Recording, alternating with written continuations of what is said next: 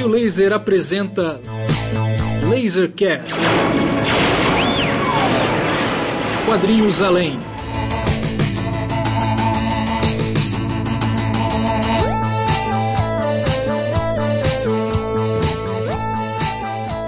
Olá, e aí pessoal, Lasercast número 13, vamos lá. Hoje o tema é quadrinho nacional, de volta aos quadrinhos nacionais, né? Que foi o tema do Lasercast número 1.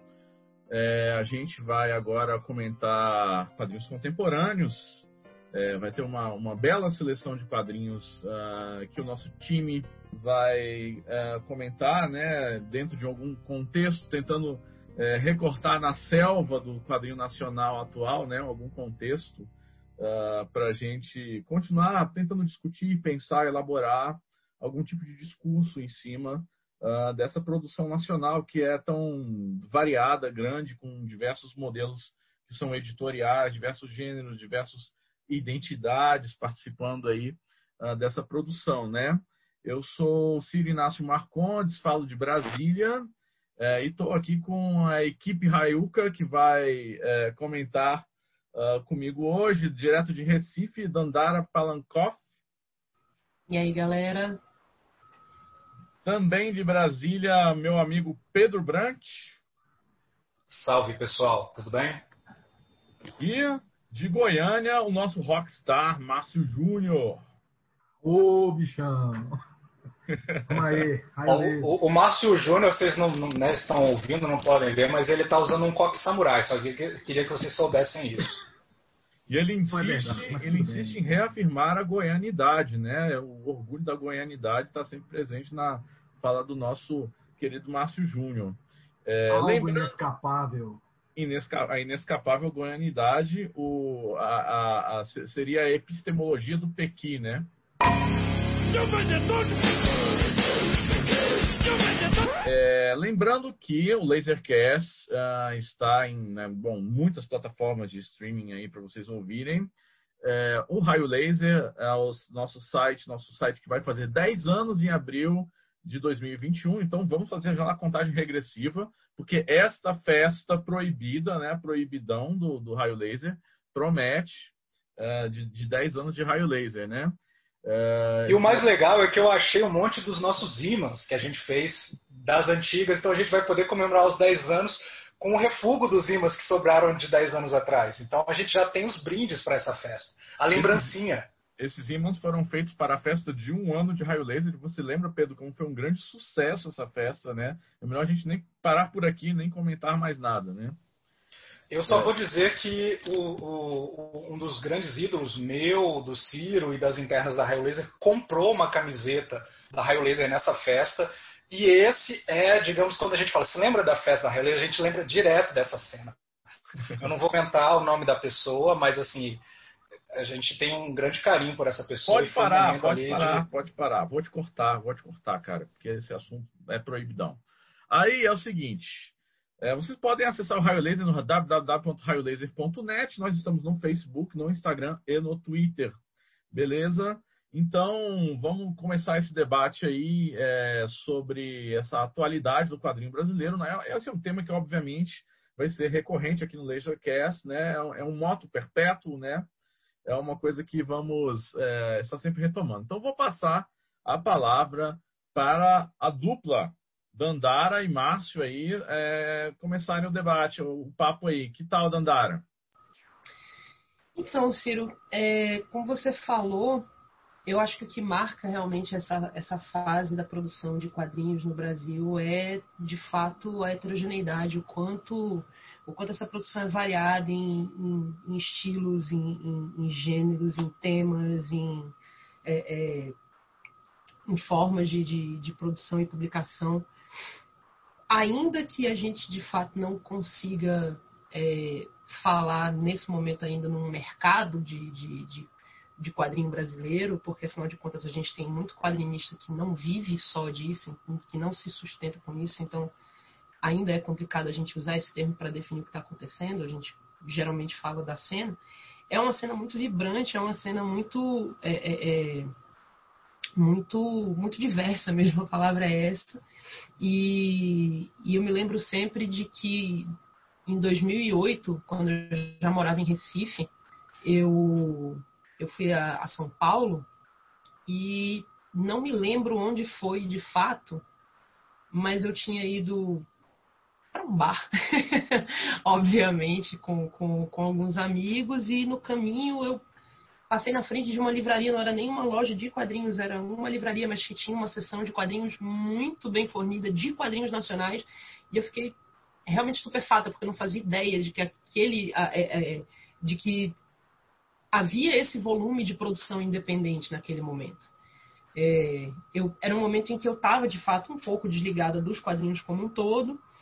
Ainda não havia chegado ao Recife, de fato, todo essa, esse volume de produção. A gente, eu não estava acompanhando também, particularmente falando, mas foi uma surpresa muito grande. E desde então a coisa só, só melhorou, apesar de tudo, apesar de a gente estar enfrentando agora já há algum tempo uma, uma crise, principalmente econômica, é, é, que, que coloca a gente num, num, num, patamar inverso àquele que, entre outras coisas, proporcionou que, que a cena de quadrinhos brasileiro chegasse a esse momento que, que a gente está vivendo hoje, ainda assim a gente continua tendo é, toda essa, essa profusão de, de, de, de artistas, de, de, de, de, como diz a, a, a Gabi Gillit quando está se referindo a, a graphic novels e, e enfim, de, de fanzines, retomada dos fanzines, gibis menores, enfim, independentes, de editoras, editoras novas abrindo. Continua, apesar de tudo, muito vibrante. Eu acho que o futuro, o futuro ainda nos reserva coisas muito boas para o quadrinho nacional. Eu é, tenho defendido aí já, já há um tempo aqui na Raio que esse é do ponto de vista da qualidade, da criação, da diversidade, é o grande momento da história dos quadrinhos no Brasil. Acho que a gente nunca teve uma. Né, esses aspectos reunidos nessa profusão. Né? Porque a gente. Concordo totalmente. Né, se a gente for pensar historicamente, né, o que existia antes, né, até os anos 80 e 90, era uma tradição de um quadrinho popular, um quadrinho de banca, barato, é, digamos, com outros níveis de autoralidade, assim, né? era um gibi que estava ali na banca, barato, e, e, e tinha ali o, o, quadrinho brasileiro, que estava alocado principalmente ali no gênero terror, humor e erótico. Né? E, em certa medida, o quadrinho infantil né? É, também estava por ali. Veio uma crise ali do, né, no, nos anos 90 que vai implodir esse mercado né, em definitivo e quando ele ressurge, né, é, é, ele vai já, já, já, já vai ter alguns aspectos que eu acho que são muito importantes da gente notar.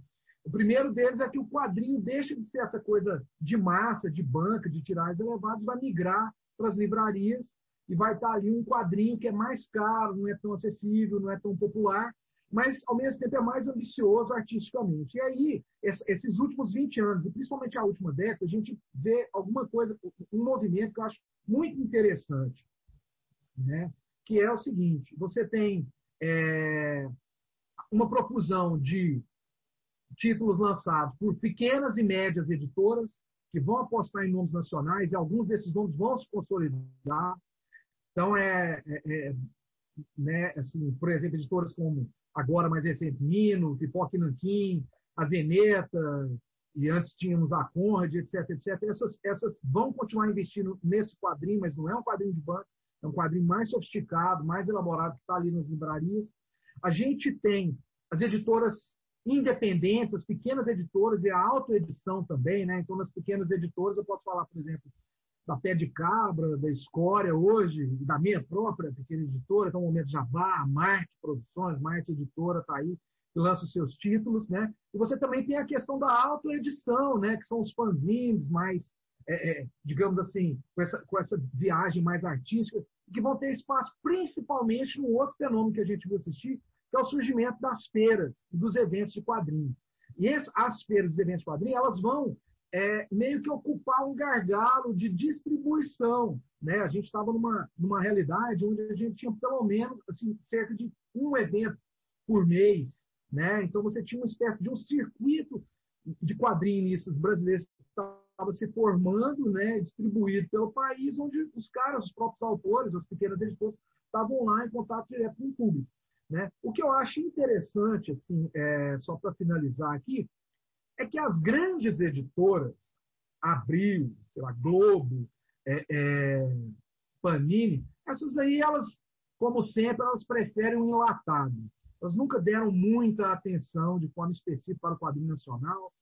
Em grande medida, os brasileiros que ocupavam espaço nessas editoras, antigamente, por exemplo, né, era um esquema industrial, onde os caras nem assinavam, né? ninguém sabia, por exemplo. Então, era dentro do próprio Maurício de Souza, ou fazendo gibi da Disney e etc. Né? Assim, Para ficar num caso clássico do quadrinho brasileiro, o grande Canini foi proibido de fazer o Zé Carioca porque ele tinha abrasileirado demais o personagem. Né? Então, essas grandes editoras, elas ainda né, operam nesse sistema de ó, o enlatado é mais barato, está mais em conta, vamos nessa aqui. A gente tem uma interessante experiência, que agora são as Great MSP, que eu acho que merece cada vez mais uma análise crítica mais profunda, né? e criou, dentro de uma estrutura bem grande, um canal de visibilidade para alguns quadrinhos nacionais, e isso tem prós e contras. Né? Mas, basicamente, é isso. Agora, Dandara, uma das coisas que eu acho assim, recentes no quadrinho brasileiro e das mais interessantes é a presença de autoras que tem ganhado, é, é, é, nos últimos 5, 10 anos, muito corpo a publicação. Então, eu vejo o quadrinho brasileiro essa coisa que você assinalou. Não é um mercado estabelecido onde os autores possam viver exclusivamente dos quadrinhos, mas é uma cena diversa, de grande qualidade e que eu acho que hoje no programa a gente vai trocar uma ideia É, legal, Márcio. É, eu acho também que nessa cena, né? Se chamar de cena é um pouco complexo, né? Porque são várias cenas, né? São, são várias instâncias de produção e recepção, várias economias integradas aí, né? Pequenas, médios e tal. Mas uma coisa que me percebe muito, é, que, que, que me chama a atenção, é uma atitude de contestação política, de contestação uh, uma, uma, uma, um, um, posicionamento, uma tomada de posição por meio dos quadrinhos. O quadrinho como uma ferramenta de, de discurso, né? seja político, seja de identidades, né? que, que, que acabou virando uma espécie de fronte, né? Que eu, eu acho que isso também é uma coisa que vai ser muito discutida aqui, além dessa coisa da, da, da do, do, aumento é, maciço aí do, do número de autoras também, né, de, de, do interesse também uh, feminino uh, pela, pelos quadrinhos e pela produção, né, que sempre foi muito assim apagado da, dos registros históricos dos quadrinhos, da, das histórias dos quadrinhos, né. E a gente vai comentar várias autoras aqui hoje, o que acho que é bastante interessante para se discutir esse contexto também, né. Não sei, vocês querem comentar mais alguma coisa nessa introdução, Pedro? Não, na verdade eu, eu não vou acrescentar nada, eu só vou jogar aqui um veneno. Eu e Márcio Júnior estamos aí com uma, preparando aí uma, uma artimanha para o ano que vem e que se tudo der certo vai ser uma coisa muito legal e que vai envolver tudo isso aí que a gente está falando de uma maneira bem legal. Então, se acontecer, eu ano que vem, num, num, num futuro Lasercast, eu falo, ah, vocês se lembram, quem ouviu o número 13 e tal, não sei o que, não sei o que. Se não acontecer, esqueçam que eu disse isso. É, beleza, Pedro. Falou, fa, falou, falou uma espécie de um pastel de vento, mas que vai gerar frutos no futuro, né? É, espero que sim. uma coisa que eu tô, quero, quero acrescentar também, galera, é para vocês mandarem perguntas para gente, tá? Para gente responder nos Lasercasts. Podem ser infames se quiserem. É, e pode mandar para o e-mail contato@raiolaser.net ou nas nossas redes sociais, tá bom? Se for muito infame, mandem por inbox, por favor.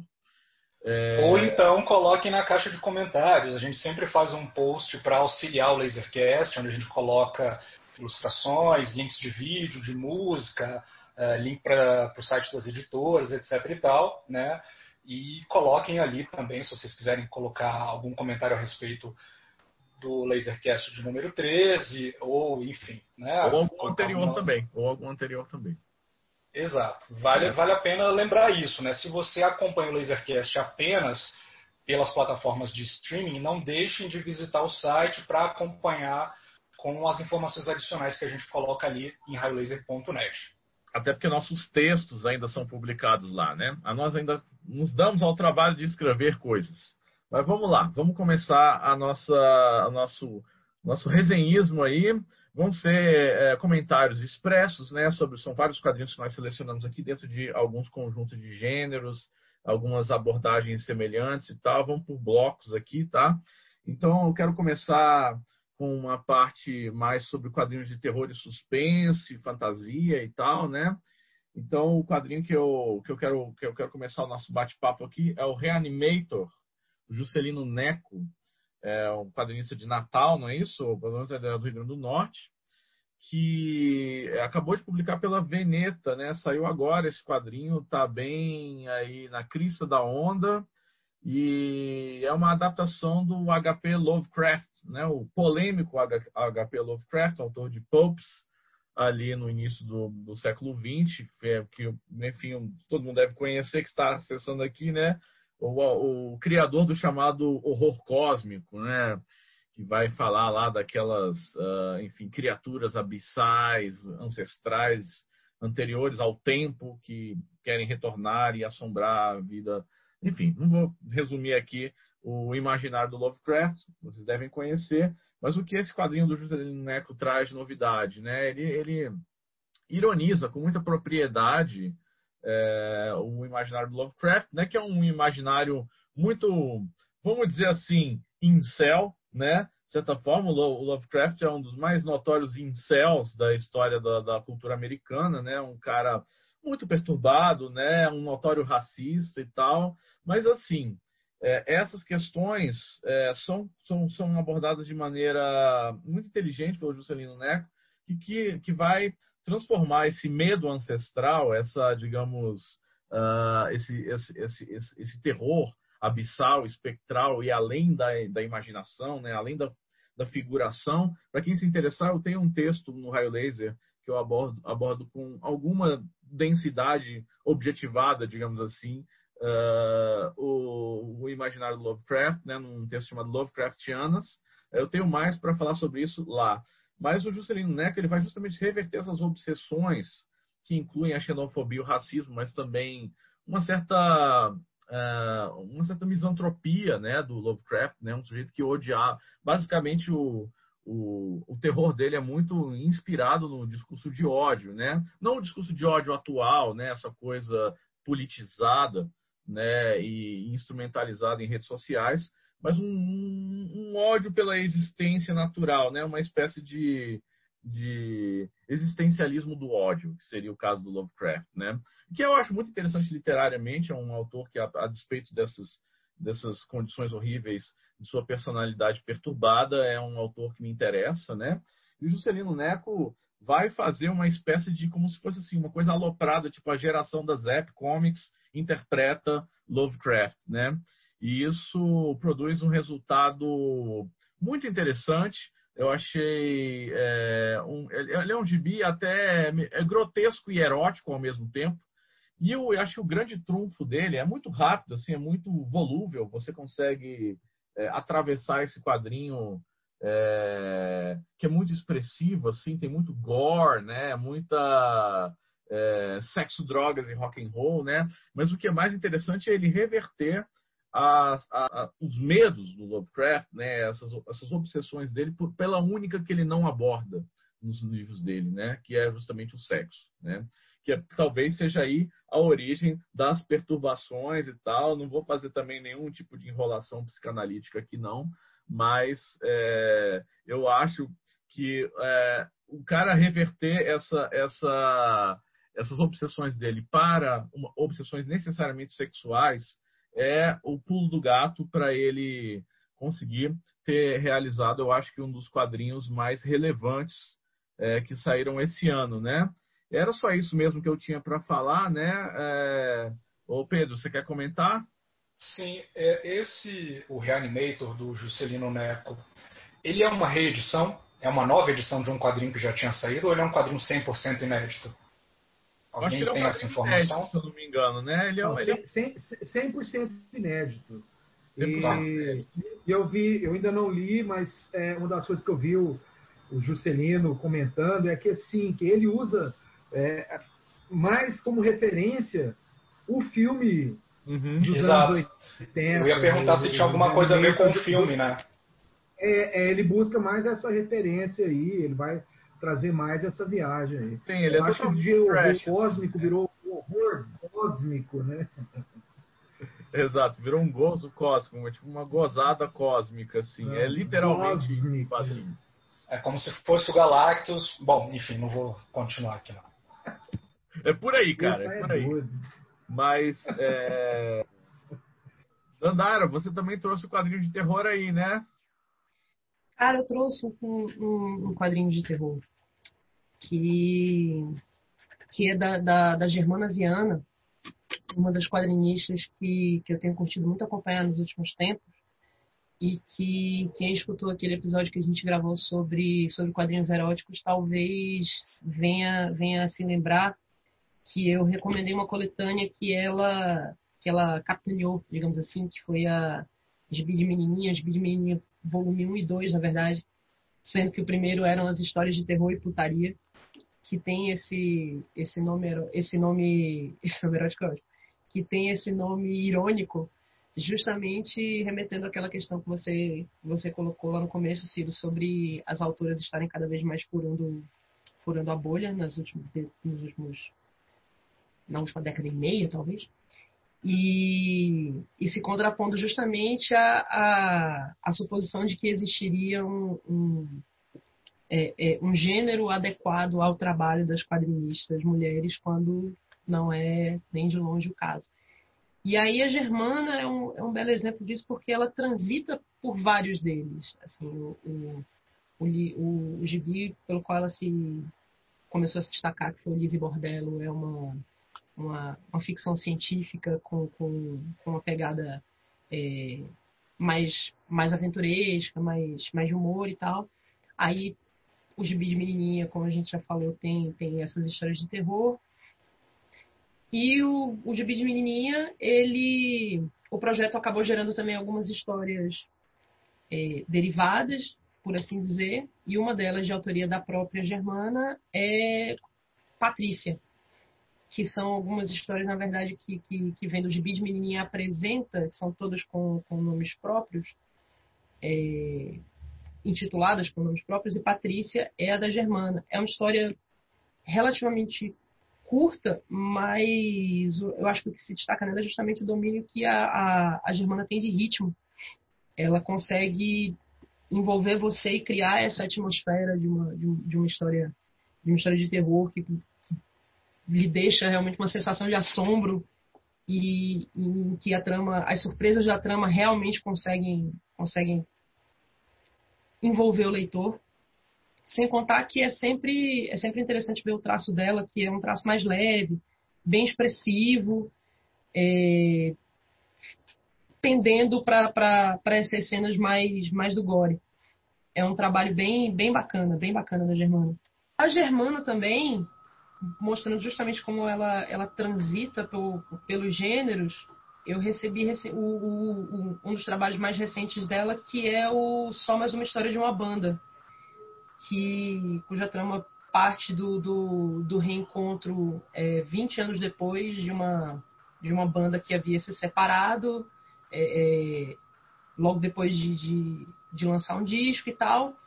E como ela mesma fala, ela se utiliza de, de uma série de, de clichês, de, de, de comédias românticas e tal, para construir uma história mais leve, que é focada no relacionamento da, da, dos integrantes dessa banda, quais são os, e ao longo do, da história você vai descobrindo quais são as razões para essa separação e o que é que impede esse reencontro. É uma história bem delicada, é, é, com, com essa esse, esse viés mais leve, completamente diferente do, do Patrícia, na verdade mas que mais uma vez ela, ela, ela mostra que ela tem muito domínio de narrativa mesmo. A Germana é uma quadrinista muito talentosa e a arte dela está realmente melhor do que nunca, inclusive. Ela vem, ela tem uma assinatura muito própria no desenho dela e, e que você bate o olho, você sabe que, que, que, é, um, que é uma arte dela, e é belíssimo. É... Enfim, eu acho que é basicamente isso. Foi um, um foi um dos últimos projetos que ela colocou no Catarse. E eu acho que o, o talvez o único, único porém seria de fato que a história é tão envolvente, ela é tão bem construída, os personagens são tão carismáticos que eu fiquei um pouco sentida de não ser uma história maior.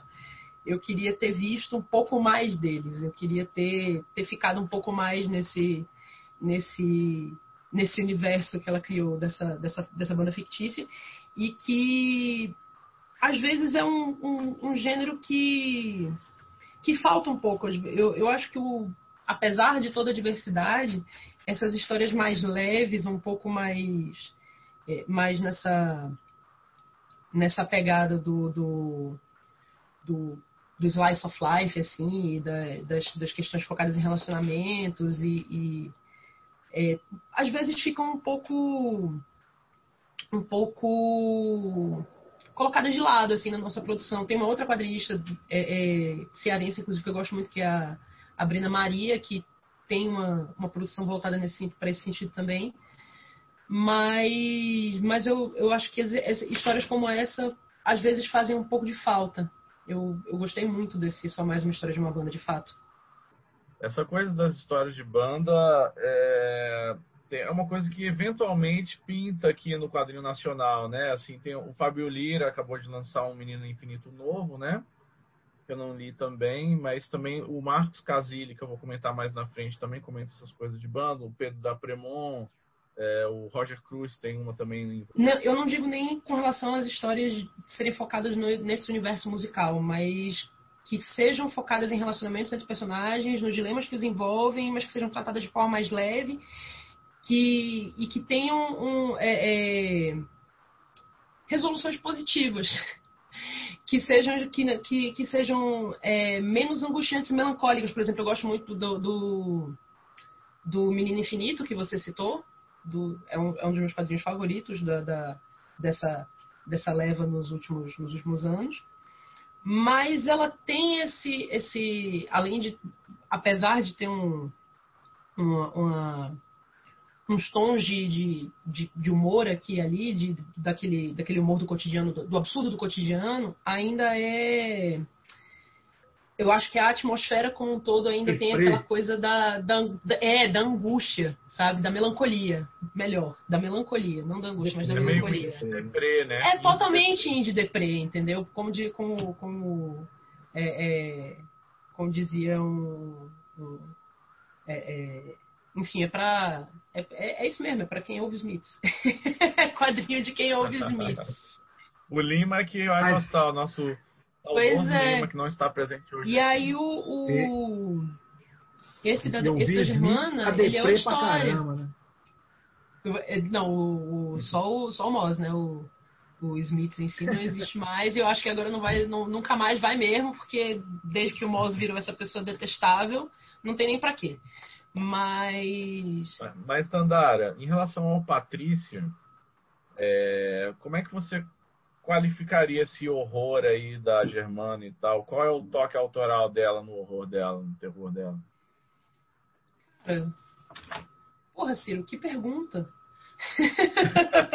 eu não sou uma especialista em histórias de horror, ele me pegou totalmente desprevenido. Fora que o Ciro é o cara que ficou falando assim, ó, oh, vamos ser expressos aqui. É, pois vamos é. Exibir pra caramba e tal. Eu nem sou, eu, eu nem sou um especialista ele, em histórias de terror. É o toque? Fala aí, irmão. Mas eu não li o gibi, E daí, agora precisa ler pra falar? Então vamos passar Cara, eu frente. acho que o então toque, não, tá ok. Eu acho que o que pode ser dito com relação à autoralidade dela é que ela utiliza os, os, os, os tropos das. Porque se eu falar muito da, do, do que se trata, eu, é uma história muito curta, eu vou, eu vou meio que estragar a história. Estragar. Mas ela. Ela ambienta a história muito bem na nossa realidade, não parece algo decalcado de, de, de, uma história gringa, sabe? Apesar dela se utilizar dos, do, do, dos tropos do, do gênero. Mas não parece, de fato, algo... É, personagem que parece vindo de sei lá, de, de filme. Filmes americanos. É, do, saído diretamente do. Do do Netflix. Hora do Pesadelo, tá ligado? Sei lá, enfim. Acho que é mais ou menos por aí. Não sei. Visite www.raiolaser.net. Resenhas, entrevistas, artigos, altas tretas. Bom, a gente pode passar para o Márcio, então, que também está com dois quadrinhos aí que dialogam com fantasia e terror, não é, Márcio? Como é que é? Tem vários aspectos aí. Agora eu quero pegar esse gancho aí é, da Dandara. Ela falou várias coisas que eu acho que tem muito a ver com esse debate que a gente está tendo, que em última instância não estamos só aqui resenhando os gibis, nós estamos tentando pensar um pouco o que é o quadrinho brasileiro contemporâneo. Né? Então, assim, por exemplo, é, é, falar, foram elencados aqui vários quadrinhos né, que tem esse ambiente musical ligado ao rock, vamos dizer assim, né?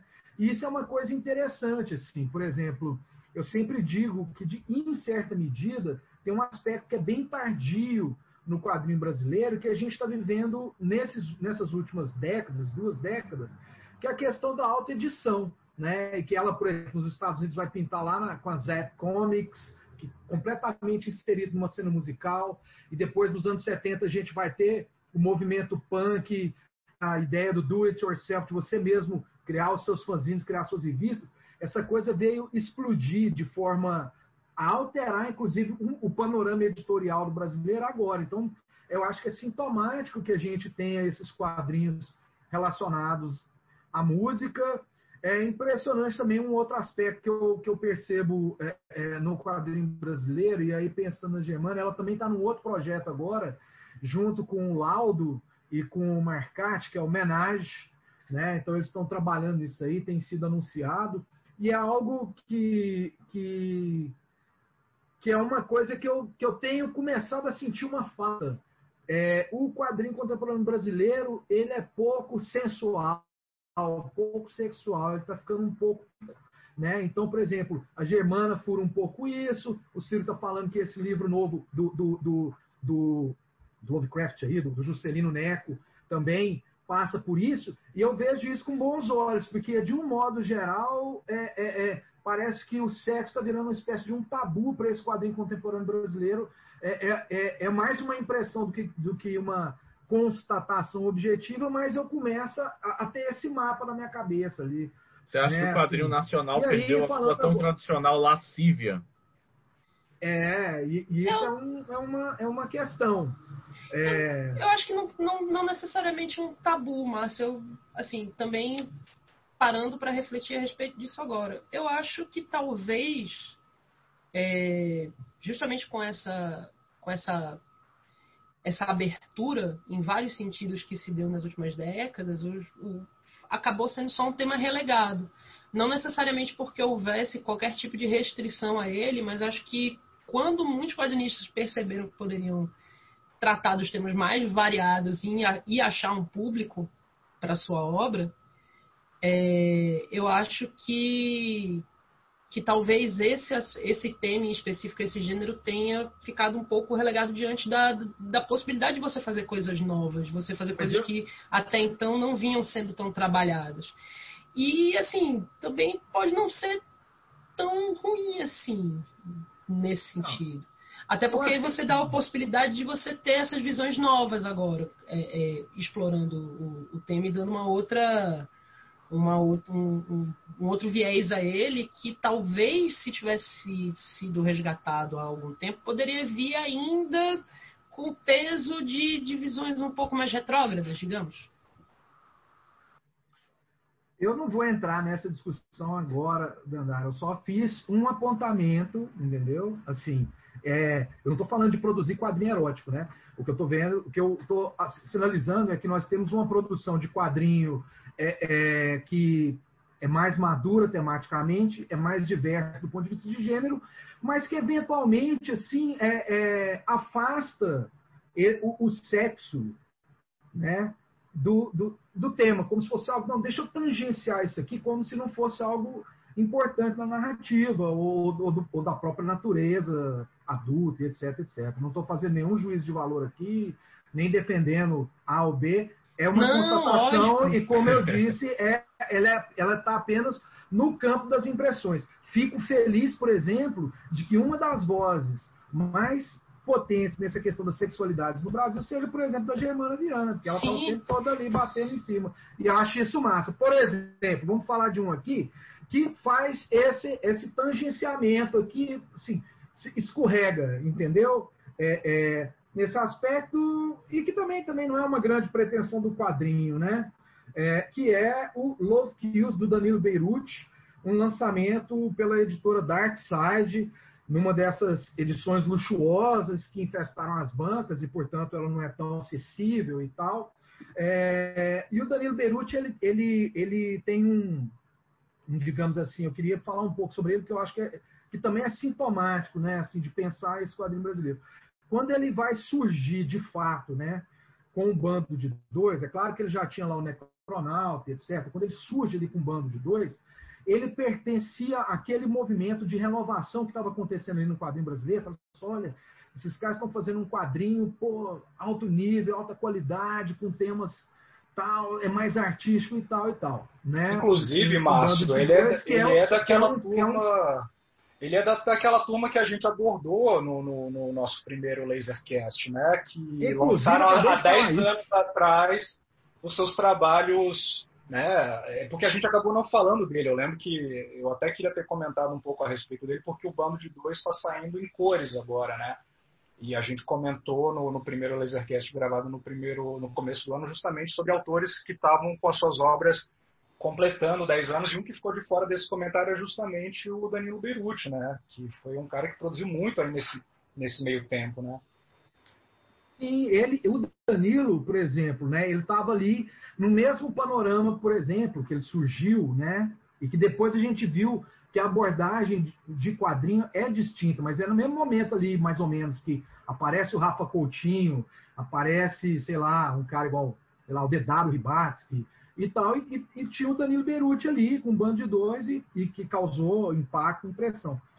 O que eu vejo, assim, é, ao longo da produção do Danilo Beruti, é que ele é como se fosse assim, é, ele, ele carrega uma carga, é, é, é, digamos, uma assinatura muito pessoal no traço, na narrativa. Eu acho ele um grande quadrinista, mas assim, é, é, ele não é, digamos assim, ele tem a ambição de ser um grande quadrinista. Ele não tem uma pretensão, digamos assim, artística de discutir a humanidade, o mundo, a vida e etc, etc. Né? E o, o Love Kills é uma história dessas de terror, inclusive dessa que a Dandara fala, assim, que parece saída de um filme de terror dos anos 80, dos anos 90, norte-americano, né? Uma história que tem esse caráter mais universal, é basicamente uma história de vampiros e e que eu acho assim, a gente não está diante de uma obra que tenha a pretensão de inovar, de transcender, de estabelecer novos parâmetros né, para os quadrinhos ou para o próprio gênero. Né? O que o cara está fazendo é assim, olha, eu vou fazer uma história de terror aqui que vai ser excelentemente bem executada, vai ser divertida e você vai curtir ler essas duzentas e tantas páginas, né, um catatal imenso. E, e, e, é isso, né? A pretensão dele é de oferecer entretenimento. Você diria e... que é um padrão meio Bonelli, assim? Não, eu não acho que seja um padrão Bonelli, não. Eu acho que ele está carregado aqui. A, a perspectiva é desse quadrinho, digamos, com uma pegada mais norte-americana, mas aqui ele está mais prenhe da ideia de mangá.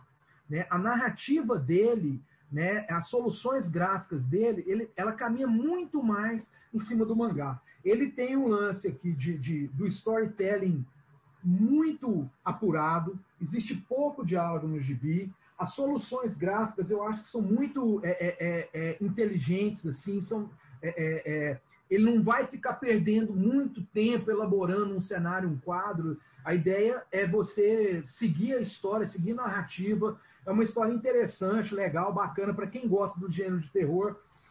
eu acho muito legal. Ele vai usar, por exemplo, grandes massas de negro na página. Ele vai, vai, vai vai ter um uso muito hábil de retícula, de sombra, ele vai é, é, estabelecer planos, entendeu? Ou seja, é um cara que tem muita consciência da narrativa dos quadrinhos e muita consciência daquilo que ele quer encontrar. E que me parece ser essa a grande qualidade do Danilo Beirute enquanto um quadrinista brasileiro. Você vê essa versatilidade dele lá para Marvel, descer, sei lá, fazer um gibi para gringo, ele manda bem. E, e, vamos supor, agora parece que está saindo o quinto número da Great MSP lá, a série do astronauta, né? E que eu acho que ele está construindo ali uma, uma, uma, um gibi legal, de ficção científica divertida enquanto juvenil, né?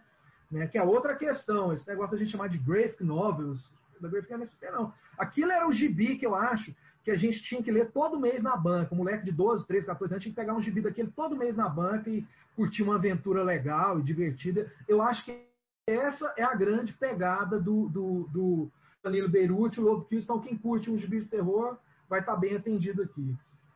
Eu concordo uh, com isso que você está falando, Márcio, até porque eu acho que esses trabalhos recentes do Danilo Beirute, como o Samurai Shiro e o Love Kills, para mim, eles são quadrinhos de banca. Inclusive, eu não consigo ver tanto essas soluções que você associou ao mangá. Eu, de fato, vejo ele como esses desenhistas um pouco mais durões que a gente vê nos quadrinhos italianos em banca. Né? E, aliás, a minha crítica principal ao, a essas duas é, é, publicações é justamente um luxo demasiado para o que de fato é esse quadrinho. Né? Eu entendo que às vezes é aquela coisa, se você não tem esse luxo todo, o quadrinho não, não acontece, então talvez seja uma, uma opção editorial. Né? São quadrinhos belíssimos, especialmente o Shiro, assim, eu acho que tem uma, uma capa e contracapa ali, é lindo o álbum. Mas eu acho quadrinhos um tanto quanto esquecíveis enquanto a pretensão de ser uma obra estilo de livraria. Eu acho que eles seriam de fato bons quadrinhos de banca, né? É, adoraria uma coletânea, uma revista mix que pudesse ter esse tipo de quadrinho. E é claro que a gente está falando de situações praticamente inviáveis aqui para nós. Né? Então consigo entender o que eu imagino que são as questões editoriais que levam um quadrinho do Danilo Beirute, que é um, um, um quadrinista brasileiro já com um certo renome e tal, né? Enfim, entendo essas soluções, ou melhor dizendo, o que eu acho que foram essas, essas decisões e tal, né? É um gargalo de mercado que eu acho que é, é que é um osso duro e que a gente precisa começar a repensar. Eu, cada vez mais, tenho sentido falta de gibi barato. Né? Não é tudo que precisa ter capa dura, verniz, sobrecapa, escambau, não é tudo que precisa disso. Eu acho que gibi barato é, é, é uma necessidade, assim, sabe? Ter um acesso, por exemplo, esse gibi do Danilo Beirute é um gibi que, por exemplo, quando eu tinha 12 anos, eu adoraria, amaria ler isso aqui. Mas com 12 anos, com certeza eu não teria a grana para comprar esse gibi, entendeu? É, agora, também da Dark Side, numa edição primorosa, linda, é, de morrer, temos aqui Silvestre, do Wagner William, né, também numa edição maravilhosa, que é, em certo sentido, é, é, é o oposto do, do, do Danilo Beruti enquanto autor. Né? o, você pega o Silvestre, você sente o peso aqui da ambição artística, da pretensão, da vontade de, de, de romper limites, de uma busca é, é, de falar assim, olha, eu acho que o quadrinho é algo dessa natureza, é, é eu não estou interessado pura e simplesmente em, em, entreter o leitor, pelo contrário, eu quero desafiar o leitor, eu quero propor outras coisas. E é uma obra assim, que, se não é exatamente teor, transita num campo de fantasia. É... Tem uma coisa no final que eu acho que dá o tom, assim, num depoimento, ele vai dizer o seguinte, né? Tudo que for indomável, que está em seu habitat natural, sem sofrer qualquer intervenção humana, será silvestre. Então eu vejo esse livro sobre essa relação, né? O que é, a natureza, o que é o homem dentro da natureza. Existe uma espécie de um paganismo que, que, que, que percorre né, esse quadrinho. Ele é meio, digamos, onírico e maluco dentro de uma floresta. As criaturas, lendas de todas as culturas, desde a cuca até, sei lá, um demônio japonês, não sei das quantas. E é, é, o Wagner William, que para mim é um desses quadrinistas de primeiríssima linha do quadrinho contemporâneo brasileiro, é, que está no topo do negócio né, que também busca diversidade na sua própria obra, ele vai é, se desafiar né, a produzir, cara, é, é, uma coisa que às vezes é um misto de livro ilustrado, com umas interferências, e ele vai lançar a mão de todas as técnicas, é, guache, nanquim, é é, é, é, é, aquarela, tinta óleo, escambau, para compor algo assim muito poderoso visualmente e muito poético, né? Não é um quadrinho, digamos assim, de fácil de gestão. Ele é uma experiência. Então eu vejo que é um quadrinho para ser experimentado. É uma obra, digamos, com muita ambição artística e que desafia o leitor. É, é, ou seja, duas edições da Dark Side com excelente acabamento e apuro é, é, gráfico e luxuoso, é, de dois autores que eu, que eu considero de, de, altíssimo nível, mas cada um numa, num espectro, numa ponta do espectro assim, do quadrinho brasileiro, falando um pouco, dando um pouco a dimensão da diversidade que o quadrinho brasileiro tem hoje. É, o Wagner William, ele, ele é, parece que ele tem uma, ele realmente ele gosta de se desafiar. Eu acho isso muito interessante. Cada novo quadrinho que ele lança, ele vai tendendo cada vez mais para uma, um, uma abordagem mais experimental, né? O Dogma já era experimental o suficiente. Ele fez aquele Joana Dark Side, que ele faz uma releitura do filme do Caldraia, que é bem interessante também. Aí fez aquele Maestro Cook, a lenda que já é bem feliniano, tem umas coisas de fantasia também que não são muito determinadas, ficam muito no campo do impreciso, do indecifrável, poético. E esse aí parece que ele arrebenta com todas as rédeas, né, Márcio? É, tem essa característica. Você vê, é uma música de um artista mesmo. Né? Fora que, pô, cara, fala sério, ele é um pintor do mais alto gabarito. Sim, cara. O Wagner William é um, é um monstro é, é, das artes gráficas. Eu, eu enxergo ele esse cara que tem essa ambição artística e poética, né? Assim, e, e, e cuja obra eu acho que pô, merece muita atenção. É, e, e, assim, isso, isso não quer dizer que o quadrinho seja, digamos, vamos chamar assim, perfeito, que vai entregar um negócio, que o leitor vai sair agradecido e pronto. Não, é, não, não se trata disso se trata desse desafio que ele estabelece para si e para o leitor. Eu acho que essa é, é, é, uma, é uma grande postura. Né? Ou seja, são duas obras. Para mim, o sucesso de uma obra é, é, é, ela tem a ver muito assim né, com aquilo que o autor se propõe e com a coerência do resultado em relação àquilo que ele se propôs, sabe? E, e, e esses dois gibis, eu acho que eles são exemplares disso. Assim. Tanto o Love quanto o Silvestre, né? Eles têm propostas muito distintas, mas eles são muito bem sucedidos naquilo que eles estão se propondo. Eu acho isso uma coisa muito legal. É, e já que a gente está falando desses quadrinistas aí que já são, né, estão alcançando uma maturidade artística, é, como o Danilo Beruti e, e o Wagner, né? É, vamos falar agora de quem está começando, né? Que, que, é esse projeto da editora Mino, né? Que é muito louvável das narrativas periféricas. É, e a Dandara é, leu todos, né, Dandara? Como é que é? Então, ao contrário da Suzana Vieira, a gente tem paciência para quem está começando.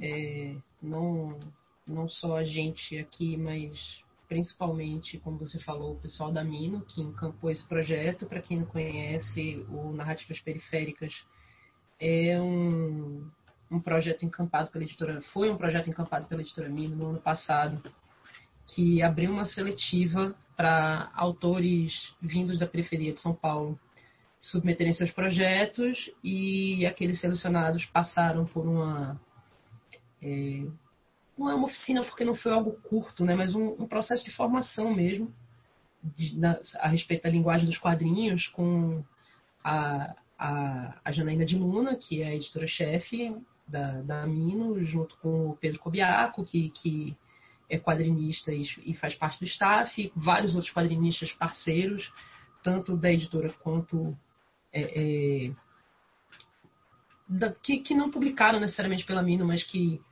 que, que, encamparam a ideia do projeto também e chegaram junto para participar. E isso resultou em seis quadrinhos diferentes, é, e quando eu digo diferentes é porque eles são de fato muito diferentes entre si e subvertem qualquer expectativa que você poderia ter a respeito, é, é, qualquer expectativa preconcebida que você poderia ter a respeito de um, um projeto com essas características. Uh, vamos lá, os, os títulos seriam Crianças Selvagens, do Gabu, é, Thomas Lavian Rose, do Arthur Pigs, Pomo, do Eric Souza, é, Quando a Música Acabar, do Isaac Sagara, Shin, do Isaac Santos, e Para Todos os Tipos de Vermes, da Kione Ayu. Ayu, Ayu, enfim. Bom, para exemplificar o quanto cada um dos livros do, do Narrativas Periféricas é diferente entre si, como apesar de, de, de haver sempre uma, um viés de crítica social entre eles, existe uma, um, um, as abordagens são bastante distintas entre si. O Crianças Selvagens do Gabu é, trata de um grupo de crianças que fogem de casa e, e enfrentam nido as dificuldades de viver na rua. É, o Pomo, do Eric Souza, que é uma das narrativas distópicas que se passa num cenário distópico, conta a, o, o encontro de, do, do, protagonista com um ser alienígena andrógeno e como é, as consequências que, que, que, isso desencadeia na sociedade em que ele vive. É, o Shin, do Isaac Santos, conta a história do, do último trabalho de um, de um ninja. É, o Quando a Música Acabar, do Isaac Sagara, fala sobre uma festa de aniversário é, que acaba de forma completamente inesperada e se passa inclusive nos anos 90 e tem umas, umas surpresas bem interessantes com, com relação a isso, é, uns easter eggs, digamos assim. O Para Todos os Tipos de Vermes fala sobre um, um é, sobre dois primos que, depois que, que, a melhor amiga deles morre, resolvem desvendar os, os segredos que envolvem a, a sociedade é, estratificada deles, que vive num, num, verme gigante. Sim, é isso mesmo. E o, o Thomas, do Arthur Pigs, Thomas Lavian Rose, fala sobre o, o, o cotidiano frustrante de um, de um, de um cara insatisfeito com, com o, seu, é, o seu trabalho burocrático, a sua vida amorosa é, é, empacada e o momento em que ele resolve dar uma virada nisso. É, bom, esse é de, o, o primeiro trabalho, pelo menos o primeiro trabalho assim bem resolvido graficamente, bem resolvido enquanto projeto, é, orientado por um processo de edição de todos esses autores. E por serem autores novos, obviamente, a gente tem uma série de, de, de pontos que a gente sente que, que, que ainda são resultantes de uma certa imaturidade enquanto artista mesmo, enquanto quadrinista, como era de se esperar. Mas, apesar disso, todos os seis projetos são, são muito bem executados. Todos eles têm, têm, é, é, têm, têm realmente um. um, um é, é, perceptível que houve um processo de maturação ali dentro da, da, do desenvolvimento do projeto. E é notável, inclusive, o quanto, o quanto eles refletem em si, dentro de um mesmo guarda-chuva, o, essa diversidade da qual a gente vinha falando. Assim, apesar dos três que, que é, é, desses três projetos em específico, que seriam o Pomo, para todos os tipos de vermes e o Shin, eles, a, as tramas deles se darem em, nesses cenários distópicos, como eu tinha dito, o, o que eles refletem e quais as, as temáticas que cada autor aborda, bem como o, o, o ritmo das histórias, ou o, o viés pelo qual elas se dão são completamente distintos entre si. E os outros três projetos, o Quando a Música Acabar, o, o Thomas e o Crianças Selvagens, eles têm uma, é, é, uma ancoragem mais realista, digamos assim, mais palpável dentro do cotidiano, mas também com óticas completamente distintas, o que faz com que, que obviamente, as, a, a os, os, temas tratados e a forma como, como eles abarcam essa, esse cotidiano seja completamente diferente entre si. São, são, são seis quadrinhos muito interessantes de, de autores que, que podem realmente ainda vir a, a construir carreiras bem, bem sólidas. É, a gente, a gente espera isso, né? Que essas iniciativas possam né, fazer germinar aí novos talentos também E, e, é interessante que venham de, de, de, de, outros lugares de fala, né? Também de outras posições, sejam identitárias ou sociais e tal, né? Que, que eu acho que é, que é também um dos. para poder produzir visões distintas Sim. em termos de produção cultural em quadrinhos. Eu acho que também esse propósito tem que ser enaltecido, né? Não só a questão do quadrinho. Essa si, né? questão do, do, de subverter as expectativas é, é, é justamente porque esses outros olhares que era a, a, a, intenção da Jana ao criar o projeto, é, uma, é um filhote dela, é, era justamente trazer essas perspectivas diferenciadas, mas que não necessariamente se enquadrassem dentro de, da, do, do clichê que a gente espera, que, que se esperaria, em princípio, de autores vindos dessas outras realidades, entende? Que estão furando essa bolha também, que bem ou mal, é, apesar de, desse, do, do, que a gente vem falando a respeito da diversidade da cena do quadrinho brasileiro, ainda é um nicho produzido e consumido pela classe média. Então, é, é, trazer essas novas perspectivas, obviamente, é fundamental, assim como foi fundamental mesmo dentro desse nicho trazer perspectivas femininas e, e de, outras, de outras minorias sociais. É, ainda assim mostrar que, que, que as vozes de lá, essa, essas, desculpa, ainda assim mostrar que essas vozes elas não necessariamente obedecem aquele aquele estereótipo que se que geralmente se imputa a elas. Eu acho que o, uma das, das maiores vitórias do, do, do, do, projeto no fim das contas, um, um dos maiores sucessos que ele que, que ele tem é esse, é o de, de de fato quebrar qualquer tipo de expectativa. Mesmo que a gente saiba que, que são, é, são.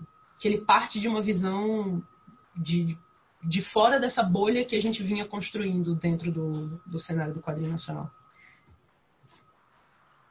É, o único desses que eu li foi o Pomo, do Eric Souza, que eu achei muito interessante. É um quadrinho meio lacônico, né? Assim, ele é meio minimalista.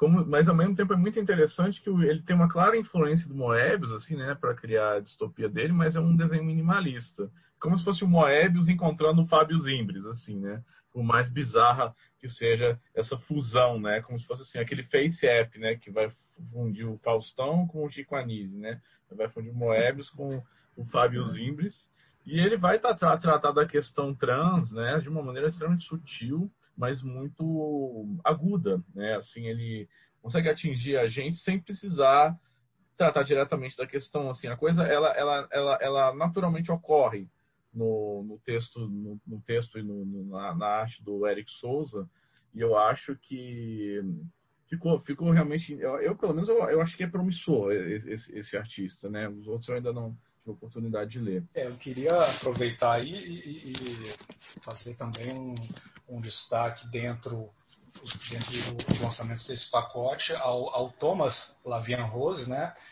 que é um quadrinho que se tivesse numa livraria e eu não soubesse que faz parte desse pacote, eu acharia que é de um novo autor, assim, ele me parece um quadrinho muito muito bem resolvido, assim, né? Tanto é, texto, as ilustrações, a, enfim, toda a apresentação, como o trabalho está aqui. É, enfim, achei super simpático esse, esse, esse quadrinho aqui.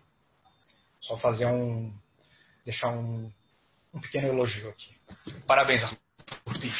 Mais, o que eu acho mais interessante, né, é, é assim, é, que é ultra louvável, é essa atitude da Nino, né? Ela já tinha aquele outro, é, aquele outro projeto lá, o Tabu, né? Com novas quadrinistas e agora investindo nisso aí, porque é, é isso, assim, né? É, você só aprende a fazer e o público só vai aprender a ler com produção, não tem outro jeito. Assim, né? Tem que ter a galera produzindo, tem que estar tá abrindo portas e tem que estar tá sendo publicado. É, é, é, o único jeito da gente construir essa, essa realidade ampla e diversa que a gente tanto quer e tal. Né? E aí as, as, as boas surpresas acabam acontecendo. Né? Então, nesse aspecto aí, eu acho que a Mino tá mandando bem né? É, eu acho que não vale, vale ressaltar sempre o que é óbvio, né? Ninguém nasce um artista pronto, ele precisa de incentivo, desenvolvimento, é, vários, várias obras precisam ser é, realizadas ao longo do tempo para maturação, né? Então, o que a gente está vendo aqui são vários artistas brasileiros em graus diferentes e em estágios diferentes do, do da, digamos, da, do, da profissionalização da sua produção, né? E isso é interessante, porque o próximo que a gente vai ver é justamente são dois veteraníssimos, né? Uh, que o Pedro trouxe para comentar, que tem é, edições novas, não é, Pedro? É, exato. Eu, na verdade, estou destoando totalmente aqui dos, dos, outros lançamentos, né? É, na hora de fazer a distribuição aí dos nossos recebidos e adquiridos, eu fiquei sem, sem muitos quadrinhos nacionais recentes, né? E um deles, inclusive, até né, no nosso grupo de WhatsApp, me questionei se era um quadrinho nacional ou não, né? É, mas fui convencido de que deveria abordá-lo aqui no Lasercast, então falarei dele daqui a pouquinho. Mas abro aí a, a minha fala comentando o todo Woodstock, né, do Angeli, lançamento da Quadrinhos na CIA, saiu há alguns meses já é, que, como o nome deixa bem claro, compila tudo que saiu desses dois personagens né, super conhecidos e super queridos da, da lavra do Angeli. Né. É interessante pensar que autores como Angeli, Laerte tantos outros dessa geração Circo, né, eles têm várias coletâneas dos seus, da, da sua, das suas produções no mercado, né, mas às vezes é, a gente, quando a gente percebe é, já tem 10 anos, 15 anos que saiu uma coletânea é, com, com, trabalhos dessas pessoas. Né?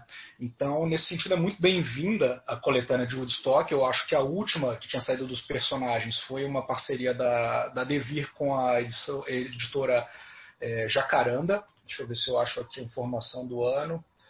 É de 2003, a última coletânea do Woodstock. Jacarandá. Jacarandá, exatamente. E é uma, uma, edição fininha, de 48 páginas apenas, essa, essa de 2003. Já o novo, todo o estoque, é um tijolão, né? É, e seguindo o padrão né, de, de, de, quem já vi, de quem já viu os outros, todo Angeli, né, que são as edições da Rebordosa e do Bob Cuspe, né? Então segue aquele mesmo modelo, né? Uma capa, é, uma capa super é, rígida e tal, enfim, material de primeiríssima qualidade no quesito editorial, né? E aí você tem as, desde as primeiras histórias dos personagens até o material uh, já ali de final dos anos 90 e começo dos anos 2000, com Angeli já fazendo um tratamento de cores, é, acredito eu que em algum momento digital, né? Que, o que eu acho que ele faz muito bem, a maneira que ele usa o digital é, é muito pertinente ao, ao, aos desenhos dele. Né? E você tem é, pin-ups, rascunhos, é, capas de algumas revistas. Né? A única coisa que eu acho que talvez falte aqui, e aí coloco até para vocês né, saber a opinião de vocês a esse respeito, é que se essa é a edição definitiva de Woodstock, talvez um texto que contextualizasse algo do autor e dos personagens fizesse sentido especialmente para quem é mais jovem né? Porque afinal de contas esses personagens já, já não estão mais sendo publicados nos jornais há muito tempo, né? Não tem mais penso... hippies no mundo, né?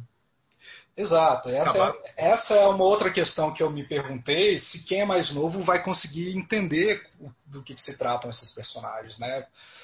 Só hip de boutique que existe hoje, mas os hip roots, que nem o Woodstock, acabaram. Exato. Morreram. Ah, e, e, isso que eu acho a coisa mais interessante, né? Porque são personagens entre a caricatura e o estereótipo, mas ao mesmo tempo são muito tangíveis, muito reais. Você consegue imaginar alguém como Woodstock, né? E o Angeli aborda esses personagens de uma maneira implicante, mas sem parecer odioso. Muito pelo contrário, dá para perceber que ele tem muito amor pelos personagens, né? Uh, e é interessante como ao longo né, da, da, trajetória dessa dupla, você vai ver que no, no, no começo era mais sobre essa questão uh, de dois sobreviventes dos anos 60, por assim dizer, né, e especialmente dentro daquele contexto, se você esteve é, nos anos 80, não tem como você contar essa história porque você não vai se lembrar daquilo ali. Né, a partir desse. Uh, desse mote, o Angeli começa a, a, abordar, a a fazer as histórias desses personagens, que são caras que volta, volta e meia não se lembram de nada, né, já estão com a memória comprometida.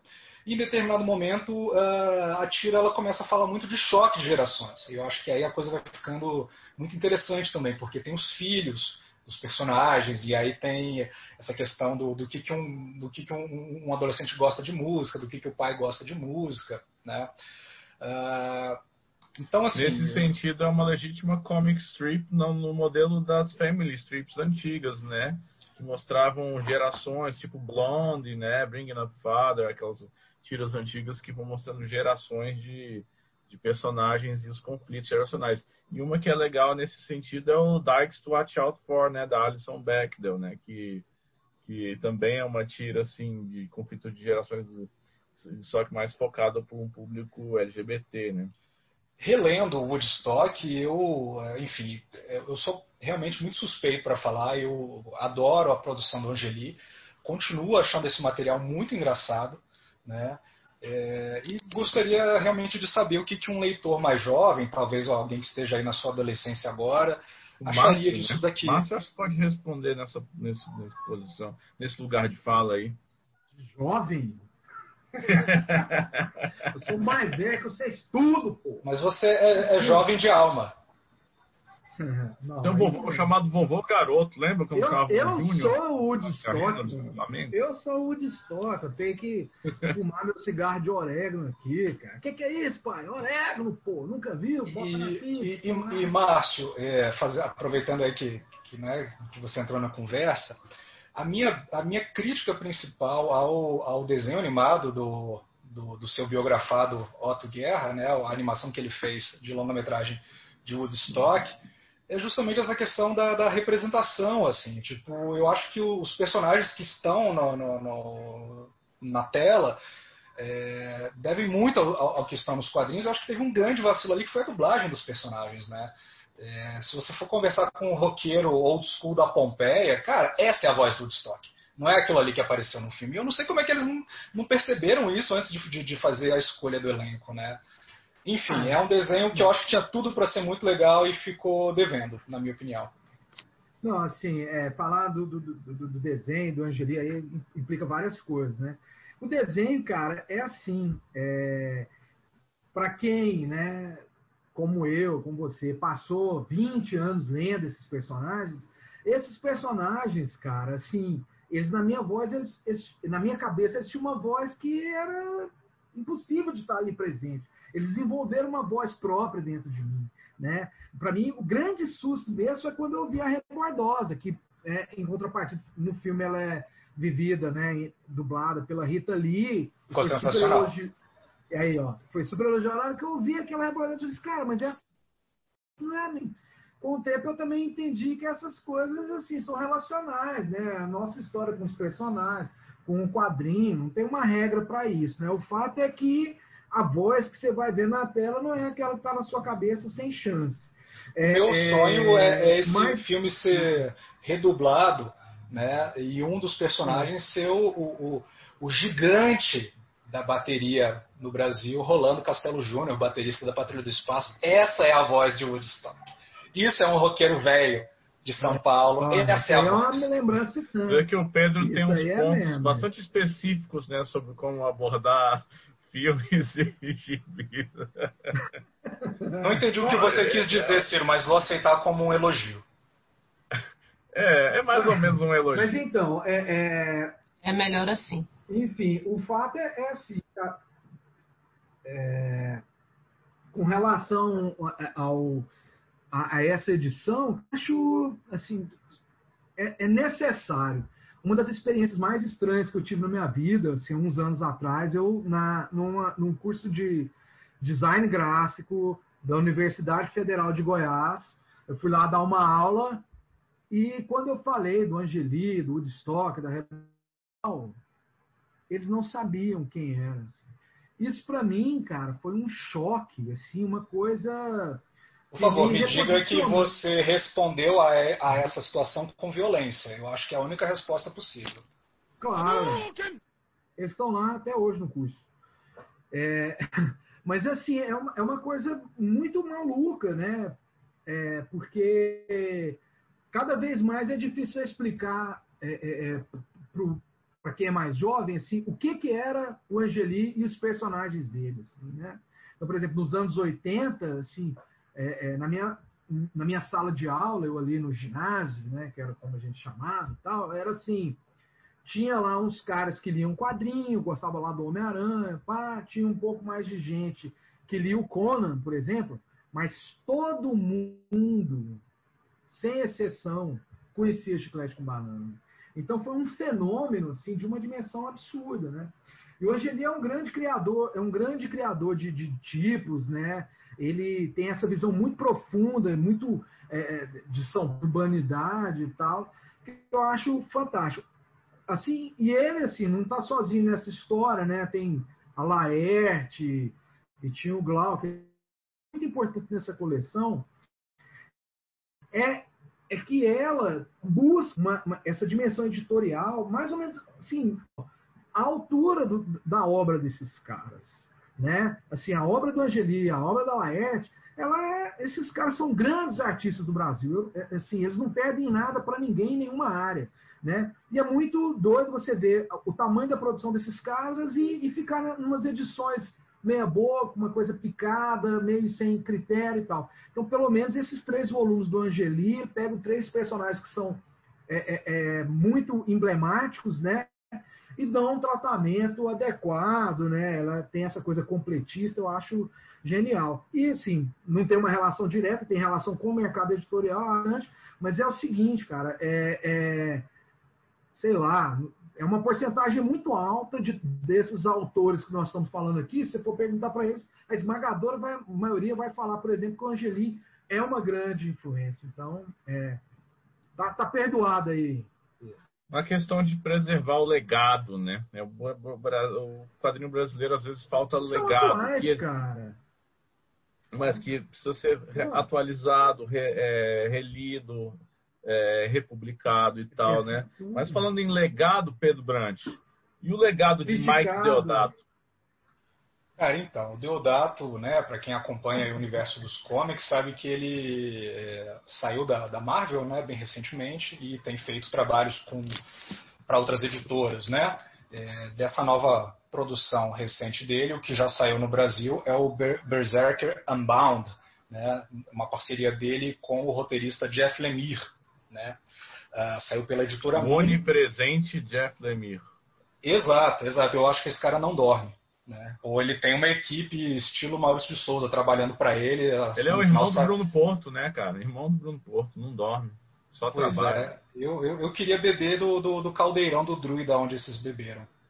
Mas o que, que acontece? Eu, quando a gente estava elaborando aqui o, o Lasercast, né, o pessoal perguntou ah, qual que você vai falar. Eu falei, ah, vou falar isso aqui do o novo do Deodato.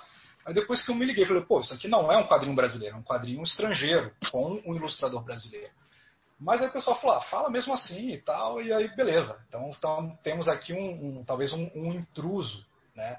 É, e simbolicamente isso faz todo sentido porque essa questão de você ser um intruso ou alguém que, que, que não pertence aonde você está tem tudo a ver com essa HQ. Né? É, se você vê essa capa aqui do Berserker Unbound, que é um bárbaro no meio de um, uh, do, do, do, do, trânsito de uma grande cidade, você pode parar para pensar, porra, mas essa história já foi feita, aquela história, o que aconteceria se Conan viesse parar nos tempos atuais, né? E eu fui ler esse quadrinho com o pé atrás, achando que a história ia ser mais ou menos essa, né? E qual não foi a minha surpresa quando, na verdade, eu me deparei com algo muito mais interessante e que me fez gostar dessa leitura e até vislumbrar ler outras aventuras aqui desses, desses personagens. Né? O, o Berserker Unbound, né? o Berserker é o, o personagem título, mas na verdade o, o, protagonismo desse quadrinho é dividido com um, um outro sujeito chamado Joe Cobb. Né? É, o Berserker de fato é um, um bárbaro uh, que vem parar no presente, né? Uh, e quem o encontra é um homem, uh, um sem-teto, chamado Joe Cobb, um homem que mora uh, num bosque próximo de uma grande cidade, numa espécie de acampamento. Né?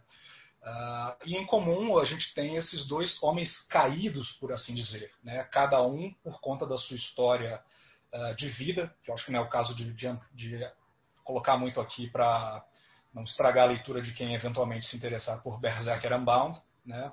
Mas o que a gente vai ver ao longo dessa HQ, que é uma HQ de leitura bastante rápida, é uma história de, de amizade e de empatia. Né? A grande graça é, desse quadrinho, na minha opinião, é o personagem Joe Cobb, né? que enxerga ali no, no, no, no Berserker um cara tal qual ele, um cara desvalido, né, um cara perdido, é, que se sente totalmente deslocado, né, e estende a mão para esse sujeito.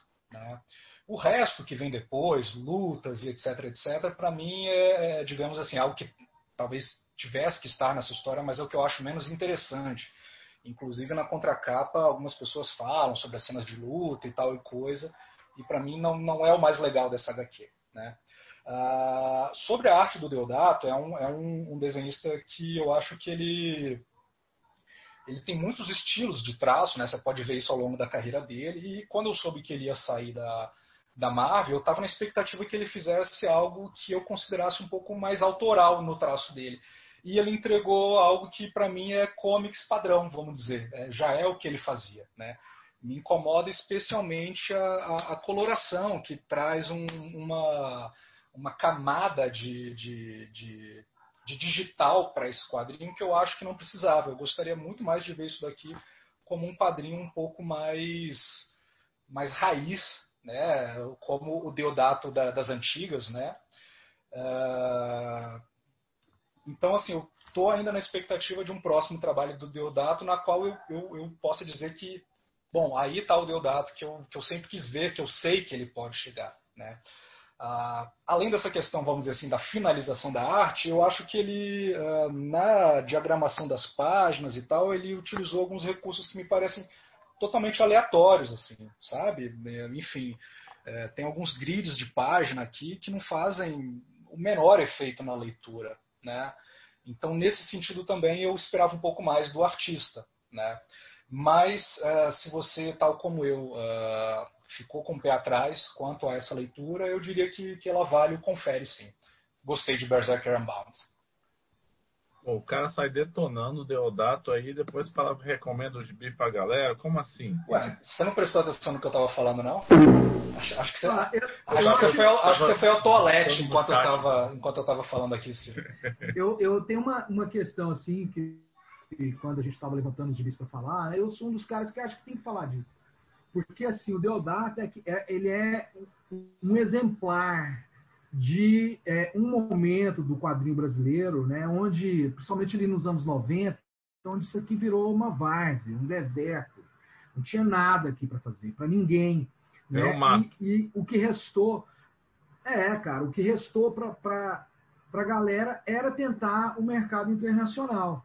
Né? Então, assim, existe uma, uma leva de artistas brasileiros que já tinha uma carreira aqui no gibi popular de banca, né? o Deodato era um deles, né? ele já tinha feito três mil anos depois, tinha feito um conjunto de histórias curtas de terror, é, é, chamado muita atenção, inclusive, né? porque ele tinha um, um desenho que era ao mesmo tempo misto entre Bernie Wrightson e Will Eisner. Eram, essas eram as duas influências muito potentes ali no, no, no Deodato. E ele foi. pro, né, né, E, e, e meio Esteban Maroto também, era, né? Assim, era o, é, como é que chama? É, é, é Mike Deodato Jr., era o, era o famoso Deodato Filho, né? E era isso, tinha essa coisa do nome Pagrinho. Luciano Queiroz virou Luke Ross, e, e o Bené do Nascimento, né? o Joe Bennett. Né? É, é, enfim, de, eles são exemplares desse momento. Quer dizer, esse, é, esse é um quadrinho assim, né, Pedro? É, tem autores assinando, eles são donos ali, de certa forma, me parece que faz parte desse rol de obras hoje que os autores é, é, criam já pensando em outras mídias, né? Então eles já criam pensando assim, na possibilidade de virar um filme, uma série, alguma coisa desse tipo.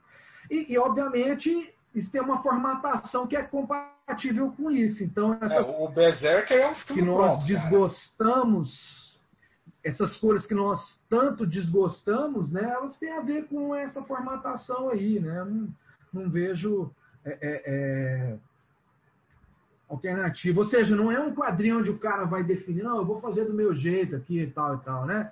Eu sei que você gostaria que esse quadrinho fosse em preto e branco, né? Mas em preto e branco o leitor médio de super-herói não consegue nem ver, cara. Ele fica cego. Imagina um Não grande executivo de. Hollywood vendo isso em preto e branco, ele jamais transformaria num filme, né? Não, o executivo. Que ter cor cagada é, pra esses filhos da puta gostarem. É, Um claro, quadrinho não, ninguém não como esse consegue ler. Sabe aquelas histórias antigas? É, não sei se Já que a gente está mas é falando uma nisso, deixa eu fazer mercado, um- é um horrível. É, adendo. graças às condições É de horrível. mercado, né? Cor. Deixa eu fazer um adendo aqui, já que a gente está falando do Deodato, arte em preto e branco. É, a coisa de acho que dois ou três anos saiu no, no- no Brasil um quadrinho chamado Ramtar, um quadrinho produzido nos anos 80 pelo Deodato em parceria com o Mozart Couto. Né, um quadrinho que per- permaneceu é, na sua íntegra inédito durante esse tempo todo e finalmente saiu numa edição de capa dura, super bonita e tal. Né? E ali você tem os desenhos do, do Mozart Couto com a arte final do Deodato e assim a combinação é sensacional. Né? E saiu também, eu acho que há um pouco mais de tempo, um encadernado chamado Três Mil Anos Atrás, que compila histórias do Deodato pai com o Deodato anos filho. depois. Três mil anos depois, exatamente. E a arte ali é, é, assim, muito foda, muito foda. Né? Então, para quem quer conhecer esse Deodato, é, que não é o Deodato brasileiro. dos quadrinhos norte-americanos e tal, vale a pena ir atrás dessas duas leituras. E é, Ramtar é um quadrinho que eu pretendo futuramente, ah, talvez, produzir um artigo a respeito, ou trazer aqui quando a gente fizer outra edição de quadrinhos que passaram meio batidos Duvido. e tal. Eu não vou retrucar a sua dúvida. Eu acho que ela deve permanecer, entendeu? É, mas acho que agora a gente pode passar para o próximo, né? Não, vamos lá. É legal, Pedro. Foi legal trazer o Deodato porque assim nós estamos numa montanha russa aqui de vertentes, de abordagens e de tendências do quadrinho brasileiro. E vamos para agora uma coisa mais independente mesmo, um quadrinho de outra natureza e tal, né, que são de, de três autores, né, autores e autoras aí, né, que incluem a Laura Ataíde, o Marcos Casilli e a Luísa Nasser, né? E a Dandara que trouxe o Aconteceu Comigo, da Laura Ataíde, né? Como é que é esse quadrinho, Dandara? Bom, o Ciro falou que a gente estava aqui fazendo uma montanha russa, então a gente sai de uma, de uma história de fantasia e parte para uma história baseada em fatos, que é o Aconteceu Comigo, da Laura Ataíde, eh, que, como diz na capa, são histórias de mulheres reais em quadrinhos. São, no caso, histórias de 70 mulheres, todas anônimas, que antes de, de terem virado livro pela, pela Balão Editorial, foram publicadas na internet. E são histórias bem curtas, de uma página, são, são, são bem, é, é, bem diversificadas, mas cujo, cujo início que dá o, o fio condutor foi, como a, a Laura conta no, no pós-fácil do livro, foi uma ocasião em que a irmã caçula dela chegou em casa comentando que o que o ambiente acadêmico em que ela vivia na época era extremamente tóxico. Ela era estudante de ciências da computação e ouvia o tempo inteiro, tanto de colegas quanto de professores, que aquele não era um lugar para ela. Então, é, é isso que, que, que une todos esses relatos. São, são desafios que, que as mulheres precisam enfrentar nos seus cotidianos. Só que todas essas mulheres, elas são bastante diferentes, diferentes entre si, e assim como os desafios que elas enfrentam, as adversidades a, a, as quais elas são é, é, que elas precisam confrontar são, são de toda ordem. Então envolvem estereótipos de gênero, envolvem orientação sexual, envolvem racismo, envolvem violência, envolve elas serem portadoras de diversas das mais diversas necessidades especiais, envolve conflitos familiares, envolve conflitos de classe. É, mas o tom da, da maioria absoluta de todas essas histórias, apesar do, de algumas serem é, um pouco mais engraçadas, outras serem realmente doloridas, é, o tom é o de superação. O tom é de você encontrar forças em si ou nas pessoas que, que a rodeiam para é, é, para ajudar a, a, a, enfrentar essas enfrentar todas essas, essas dificuldades e, e, e, entender o seu valor principalmente enquanto indivíduo dentro dessa sociedade que tenta é, é, que tenta marginalizar, marginalizar as pessoas a partir das diferenças em vez de abraçá-las. Então, logo na capa você tem uma, uma, é, uma releitura daquela famosa ilustração de um pôster americano com a mulher com o braço erguido dizendo We can do it. É, e aí ela traz uma, uma, uma versão um pouco mais latino-americana, digamos assim, da, da, daquela mulher da ilustração para trazer a, a, a, o tom logo na capa desses relatos e de, de, de como do, do, do, objetivo final, acho, das histórias, que é realmente de, de mostrar que é, que você que, que, você pode de fato encontrar forças para superar tudo isso e resga, é, reforçar a ideia de valor de cada mulher dentro das suas diferenças. É, é, um livro muito bonito, é um livro muito, muito delicado. Eu gosto muito do, do, do da arte da Laura, ela é, ela é bem, bem, bem suave, bem, bem tem um, um uso de cores que eu acho primoroso, gosto muito do, do, do uso de cor dela. E acho que é um dos um, um livro bem importante, principalmente para esse momento em que a gente está vivendo, né? É, acho que desde desde que essas histórias começaram a ser a ser publicadas e agora reunidas em livro, acho que elas passam uma uma mensagem de fato muito muito necessária para essa esse esse momento de, de desconstrução, de tentativa de desconstrução de todos os os poucos avanços que a gente conseguiu nos últimos tempos com relação a, a, a, a essas questões envolvendo envolvendo toda sorte de, de, de, discriminação e marginalização e enfim de, de trazer a, a, a desconstrução de todos esses estereótipos e, e, e combate a essas violências para a pauta pública.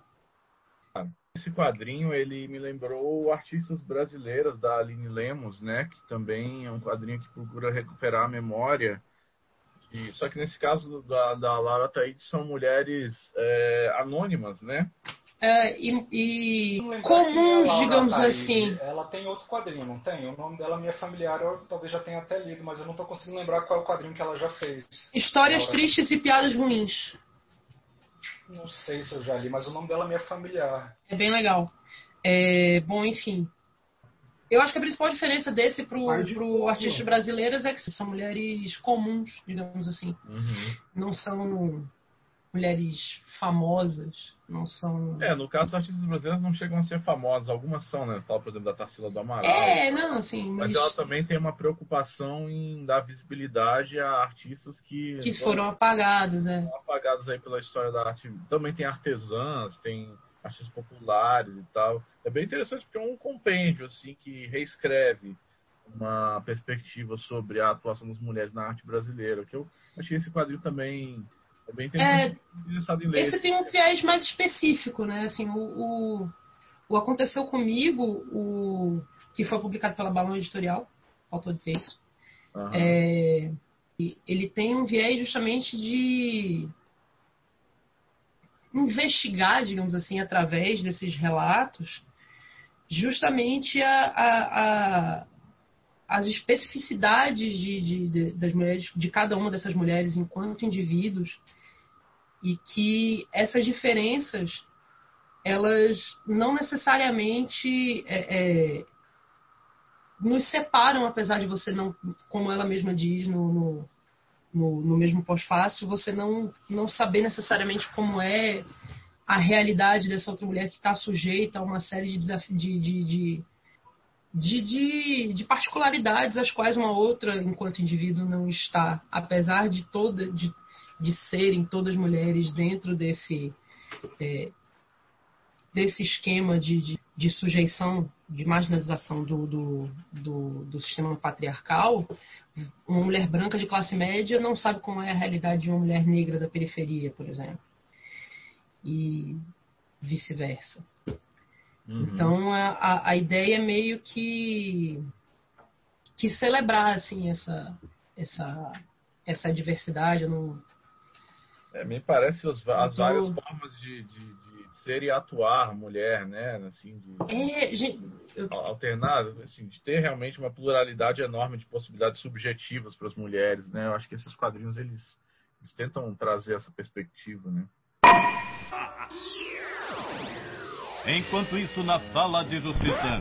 Já que estamos falando de autoras, né? Eu vou, eu vou falar desse quadrinho, que é um, que é um quadrinho. Eu vou falar de dois quadrinhos independentes, né? São quadrinhos que tem uma, uma, uma edição assim.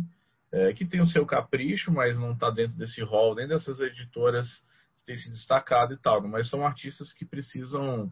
eu acho que vale a pena é, dar uma olhada, né? É, a Luísa Nasser, que é uma artista de São Paulo, fez um quadrinho chamado Lume. Ele já, ele já não é tão recente, né? Ele é de 2018, mas chegou na nossa redação da Raio Laser né, há pouco tempo.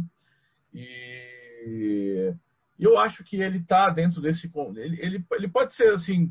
Ao contrário, por exemplo, dos quadrinhos da Germana, que tem uma pegada um pouco mais agressiva, ou, ou, ou, ou que vai tra trabalhar uma, multi, uma multitude de temas um pouco mais variado e tal, esse quadrinho ele é basicamente um quadrinho bastante sentimental sobre é, um relacionamento na adolescência, né?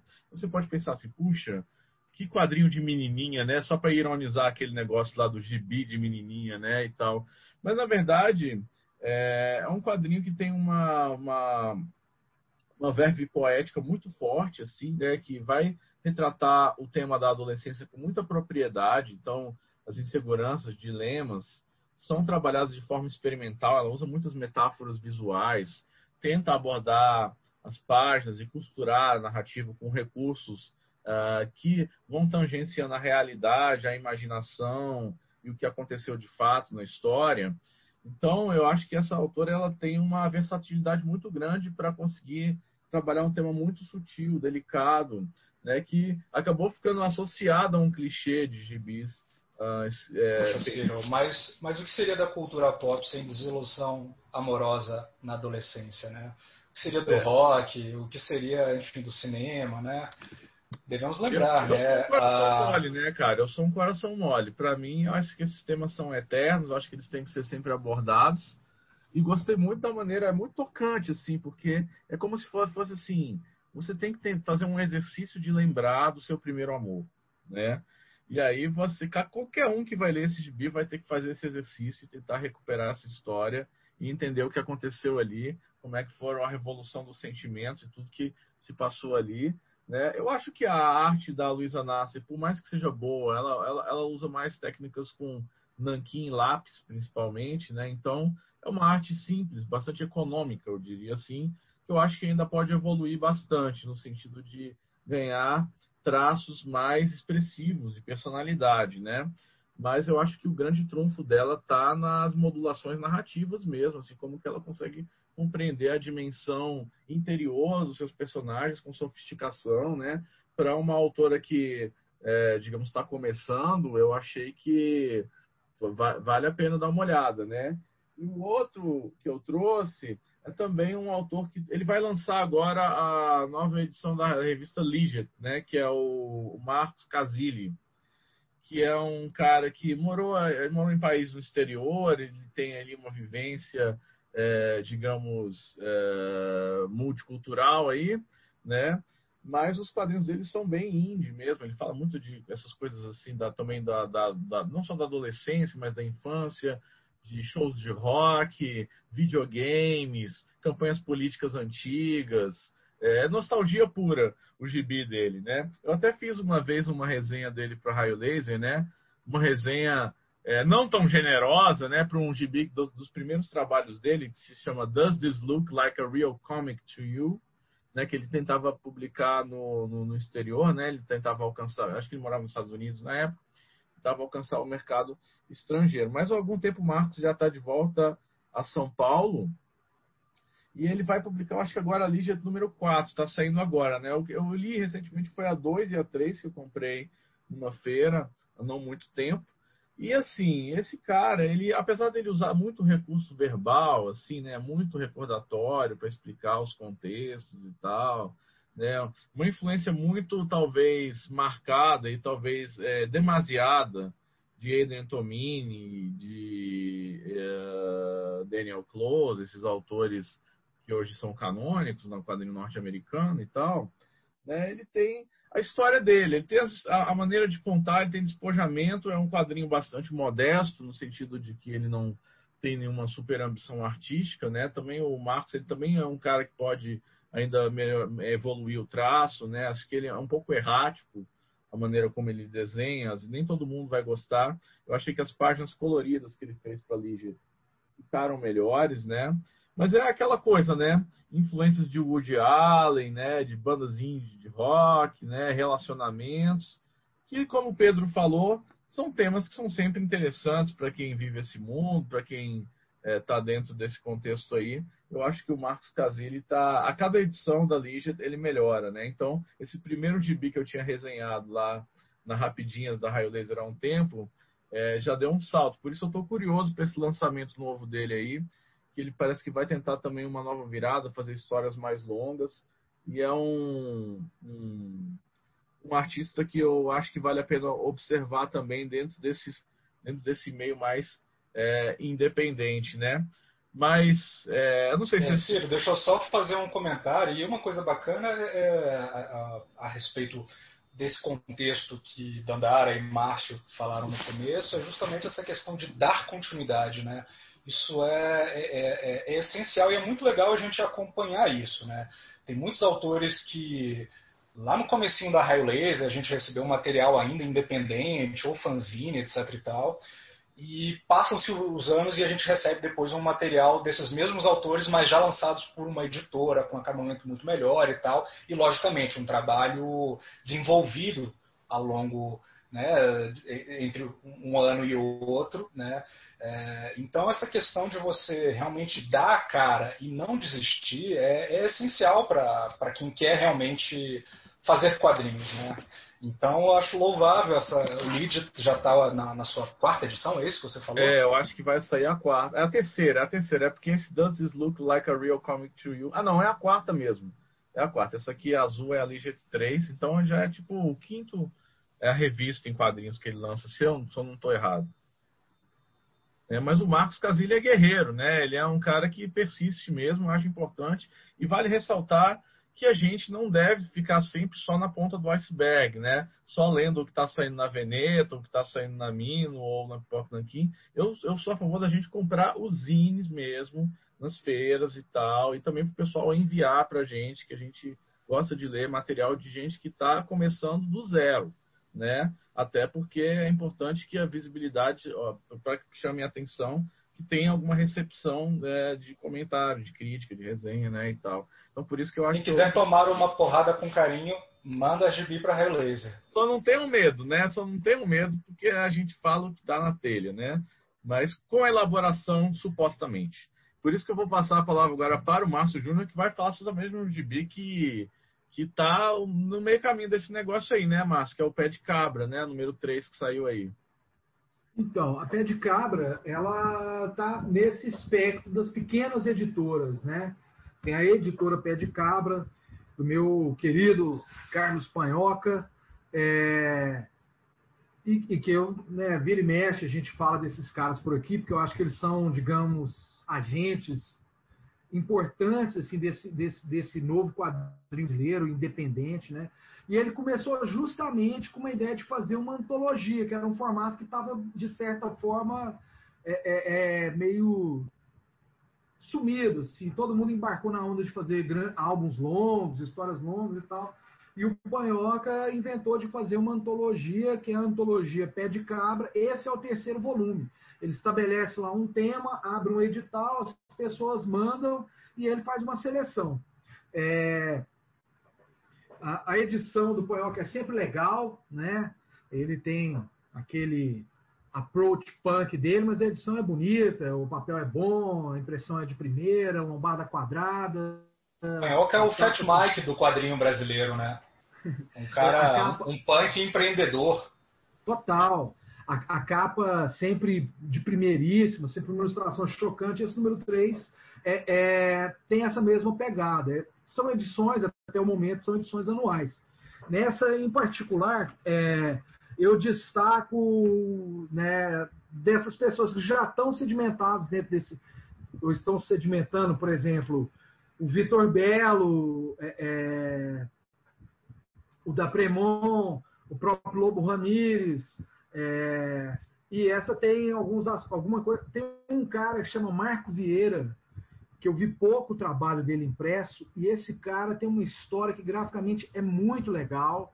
É um cara que eu estou prestando atenção, esperando ver é, é, outro material dele. E tem aí uma presença que há tempos não dava as caras, com uma história maluquíssima e bizarra e genial, que é o Fábio Zimbres. Né? A Pé de Cabra, como é um, tem essa coisa da antologia, é um cabaré de cego, né? Então tem gente dando tiro para todo lado. É, é, uma doideira. Assim. Então é uma edição muito heterogênea, né? Assim, tem uma pegada de humor, mas ao mesmo tempo tem umas coisas são só umas ilustrações muito doidas. Outras são umas histórias que se garantem mais na, no, no discurso e, e, e, e com, com um desenho muito rudimentar. Mas, para mim, o grande lance é esse: o esforço de fazer uma antologia, mas mais do que isso, né? Foi a partir da Pé de Cabra que o, que o Panhoca criou uma editora e tem lançado, por exemplo, coisas que eu acho de primeira, que a gente já falou aqui, por exemplo, o livro, né, o primeiro livro mesmo do, do Gerlach, para mim, é disparado, um dos autores mais importantes desse, quadrinho, do quadrinho brasileiro contemporâneo. Ele lançou uma antologia de tiras do Galvão, lançou um gibi do, do da Premon, ou seja, tem essa coisa é, é, é, engatada com esse quadrinho mais, digamos, independente, underground, presente nas feiras, que não tem a menor ambição de estar tá lá na Amazon. É, ele lançou também o número 3, o Panhoca, né, é, do, do gibi aí do, do Chico Félix, o Gente Feia na TV. É, o Chico Félix, cara, ele é um desses caras, assim como o da, o da Premon, é, que bebe muito nesse quadrinho underground, indie, norte-americano, né? Peter Bag, esses caras assim. E, e, que tem essa coisa muito do punk, né? Presente, né? O Chico tem banda e tal. E, cara, e o desenho dele é um negócio de primeiríssimo, assim, dentro desse estilo, né? ele faz umas histórias curtas, umas gags engraçadas, uma coisa meio, meio Ramones, assim, né? Uma diversão gratuita, meio estúpida, assim, em alguns momentos. Né? Mas com um desenho que tem muito dessa vibe underground. Então, quem gosta da coisa do punk não tem erro, né? O, esse Gente Feia na TV é um prato cheio, assim. Eu acho o Chico Félix é um quadrinista super interessante. E para terminar, outro cara que transita na autoedição, né? que é o, o, o Kiko Garcia. Né? É, o Kiko Garcia ele tem um gibi que se chama Catacumba, né? que é uma série, eu acho que já está no quarto número que ele lança, ele produz, ele edita, ele faz tudo. Né? Um cara que criou mecanismo de viabilizar a própria obra. Em resenha é... do Kiko das antigas lá na Raio Laser. Ele já está produzindo há mil anos, já mandou material pra gente e tal. Do Chico. Félix também já comentamos alguma coisa, porque eu acho que ele saiu nessas coletâneas mix antigas, não sei em qual delas, né? Com certeza. Acho que saiu na, na Chula, tem Chico Félix, né? É, é, é, bem possível, porque o Chico é um cara fera. E, Se estivermos e... errados, perdão aí, Chico Félix, por dar informação errada pra galera aí. Pois é. Espalhando fake news. Mas assim, o, o Kiko Garcia, ele, eu, eu, eu, queria falar, esse, li, esse álbum dele, né, não é um gibi, os, os Catapultas são histórias curtas de terror. Né? Ele é um cara bem do gênero terror, né? e ele lançou essa que é uma história longa, que chama Sombria, uma espécie, uma graphic novel dele. assim. Tem uma coisa que eu acho muito importante assim, é, é, no, no, no Kiko Garcia, que é eu, eu, sinto ele como um cara que se filia à velha tradição do terror brasileiro. Esse terror popular, de banca, sabe? Existe essa pegada no, no, trabalho dele, assim, né? E ao mesmo tempo que é aquela coisa, assim, que tem o terror, mas tem pitadas de humor, ele tem um desenho muito carregado, com muita sombra, assim. É, é, e, e, e, que é meio divertido, parecia uns gibis, assim. Com certeza, se ele tivesse lá nos anos 70, ele estaria publicando na Espectro, né? Talvez um pouco adiante nos gibis do Zala, Calafrio, Mestre Terror. É um cara que é bem, assim, carrega esse legado. Né? Agora, esse álbum dele em particular me chamou muita atenção, porque ele é uma coisa mais ambiciosa, assim, uma história maluca e, e meio, digamos, é, é, como diria, de metalinguística sobre um quadrinista que está lá fazendo, está numa crise, não está conseguindo desenhar e tal, e sofrendo aquela paranoia, e tem uma história de terror e tal, ele corta a mão e, e implanta a mão torta, uma parada assim, né? E, e, nesses capítulos onde ele faz esse negócio, ele tentou desenhar, tipo, com a, com a outra mão, saca? Se ele é destro, ele está desenhando com a esquerda, então você sente que aquelas páginas tem, são, são mais ruidosas e tal. É, é, é um tipo de quadrinista que tem um trabalho que né, profissa e que está buscando é, se posicionar nesse panorama do quadrinho brasileiro e que às vezes, assim, tipo, é, eu, eu, sinto muito isso, assim, por exemplo, uns caras que têm esse tipo de linguagem, às vezes, quem curte um quadrinho, esse, esse quadrinho mais é, contemporâneo, mais inesco, mais ah e tal, às vezes tem uma dificuldade de sintonia com o trabalho do cara. Eu acho que o Sombria vale muito a pena, é um experimento bem legal. O Chico é um puta. O Kiko Garcia é um cara super firmeza aí que merece atenção. O trabalho dele é responsa, eu acho bem legal.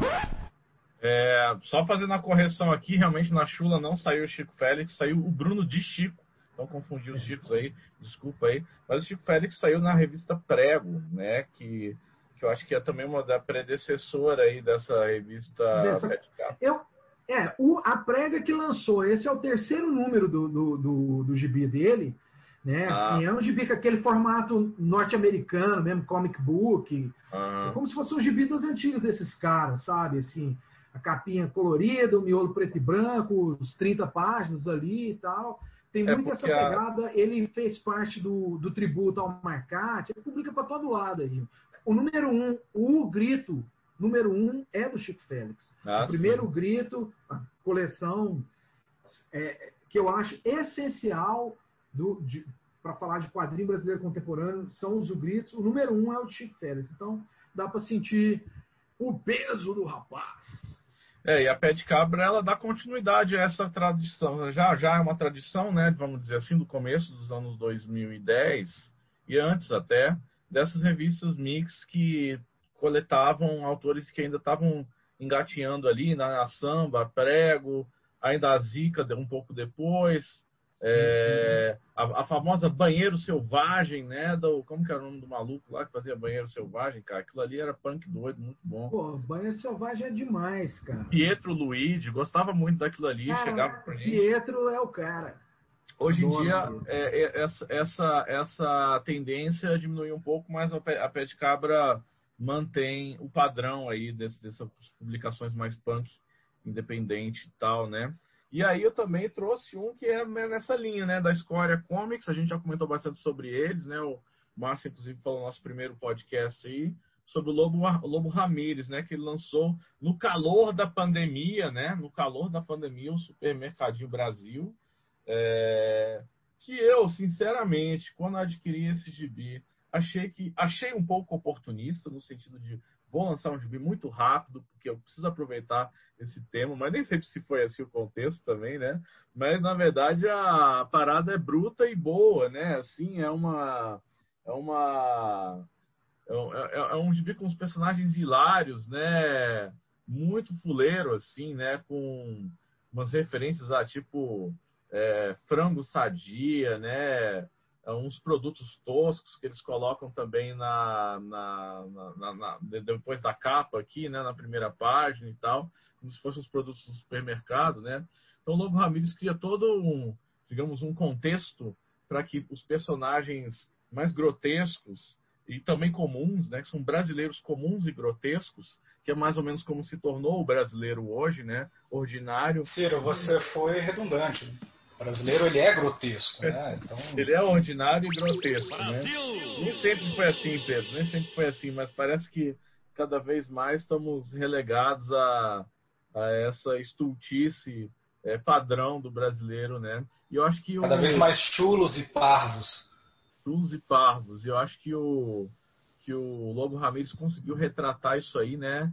É emulando um slasher, né, assim, dentro de um supermercadinho do interior do Brasil, com personagens caricatos, né, uma senhora evangélica, uma é, ativista lésbica, uma outra estereótipos, né, assim, um, ou então um segurança é, com tendências homossexuais, tudo isso a, a, ponto de, de, ebulição, né, é, colocando todo o ódio que está reservado dentro dessas categorias estereotipadas que ele coloca, mas que os estereótipos funcionam muito bem para disparar essa reflexão que é, que é chula e grotesca né, sobre, sobre o que está acontecendo. Então, o supermercadinho Brasil do Lobo Ramírez é a metonímia do Brasil, né, é a parte pelo todo, é o que está acontecendo lá no Congresso, né, é essa, essa disparidade absurda de, de vozes e, e, e, ódio puro e concentrado, né? Não mais aquele ódio cósmico do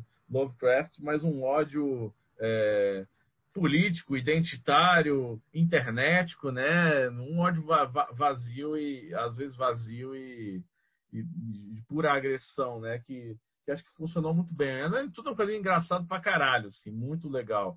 Então eu, eu achei que era meio uma jogada de marketing da Square Comics lançar esse gibi tão rápido mas na verdade o bicho foi lá, responsa, sentou, destilou tudo, né? Como uma bela defecada, né? Aquela prazerosa, ele conseguiu resolver as questões do Brasil nessa metonímia aí. É esse que é o Lobo Ramires que a gente quer ver. E Ciro, você tocou num ponto aí que eu acho interessante, né? Nesse contexto em que as tiras praticamente desapareceram do, do, do, dos jornais, né?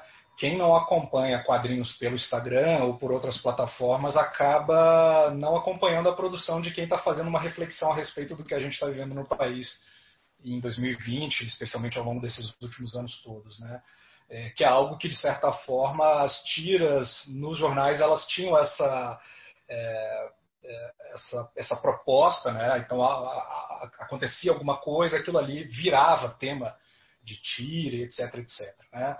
É, enfim, não estou dizendo que isso não acontece, estou apenas dizendo que muita gente acaba é, totalmente distante dessa, é, dessa produção simplesmente porque os quadrinhos desapareceram dos grandes veículos. Né? Dito isso, é, acho que vale a pena a gente procurar justamente quem está fazendo esse tipo de, de, de, tira. Né? Então, tem nomes já consagrados como o André Damer, como o, o, o, Coimbra né, e tantos outros que estão fazendo uma leitura bem interessante do Brasil contemporâneo. E um dos caras que eu acho que está fazendo a coisa mais legal nesse sentido, espero que algum de vocês saiba o nome dele, porque me fugiu o nome dele agora, é um que está fazendo uma coisa meio que parece uma novela. Né? Alguém sabe o nome desse cara? Uma novela, aí bota. É, é tem sempre as questões da, da, das, das pessoas. Assis e a Esse, né? Que tem a galera que é, trabalha na casa e aí tem os patrões e tal. Chama confinada. Esse trabalho é sensacional, vale muito é a pena conhecer. Sensacional, cara. Pois é, sim, realmente, como eu falei no começo, né, o quadrinho virou fronte no Brasil, né, assim, virou uma, um instrumento de, de atuação não só política, mas de discurso, né, de, de poder é, elaborar é, uma visão, né? Assim, uma visão que também é, é conflitiva, às vezes vai ser contraditória, às vezes vai vai usar estereótipos em seu favor, usar estereótipos contra e tal. Eu acho que tanto esses, esses, esses autores de tiras quanto autores mais punk, tipo o Chico Félix e o Lobo Ramírez, né? Estão usando essa linguagem mais crua ou, ou eventualmente mais sofisticada, né? Para para transformar é, num, num discurso de, de, de ati, até um certo ativismo, né? Que eu acho que é importante é, esse engajamento do, do quadrinho como, como, como possibilidade de discurso, né? Eu acho que esse é o, é o grande valor que eu vejo na, nessas gerações atuais, né? E eu não sei, assim, falta só um aqui na nossa lista para comentar, que é o do. É um quadrinho, de certa maneira, diametralmente oposto ao Supermercadinho Brasil em alguns aspectos, mas que ele, se, se, se ele também toca algumas questões que são justamente essa, essa, esse discurso de disparidade social, identitária, etc., essa, essa, esse dissenso geral que existe no Brasil, né? Só que esse quadrinho vai em busca das origens desse tipo de dissenso, né? Que é o Beco do Rosário, da Ana Luísa Kohler, que saiu agora também, um lançamento da, da editora Veneta. Já tinha saído independente há um tempo atrás, né?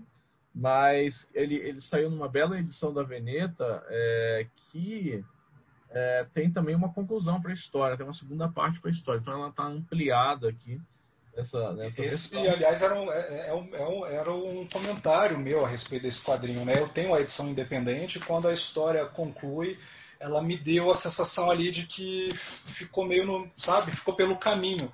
Então fico feliz que, que tenha saído essa edição, edição ampliada, porque é um quadrinho visualmente muito bonito, né? Um quadrinho, enfim, continua aí, Silvio. Só queria dizer que fico feliz pela edição Extended. É, vale a pena realmente conferir. É um quadrinho. Ele é muito mais convencional no sentido narrativo, digamos assim, né? Digamos, da, da, da, da, da do desenvolvimento da história mesmo. Ele, ele vai numa coisa mais clássica, né? É, ela vai contar. A Ana Luísa ela é arquiteta, né? Então ela vai contar a história de alguns lugares de Porto Alegre no início do século XX, né? Incluindo o tal do Beco do Rosário, que seria um lugar mais de periferia, mais aonde reside a população negra né, da cidade e tal, e como que esses lugares vão sendo é, apartados né, por uma modernização imposta né, no modelo osmaniano, né, como do prefeito Osman, que modernizou Paris é, levando as favelas para as periferias mais longínquas ainda, expulsando do centro da cidade, criando grandes avenidas, né, é, para um suposto progresso é, modernizante pós-industrial, né, e pós-revolução industrial, mais ou menos uh, contemporâneo ali, né. Então, o, esse, esse, esse, esse quadrinho vai, vai, ter um olhar muito atento à arquitetura, geografia de Porto Alegre. Então, para quem gosta e conhece a cidade, vai ver uma dedicação é, minuciosa, né, fotográfica às vezes, da Ana Luísa em retratar os, os, os, os cenários da cidade, né?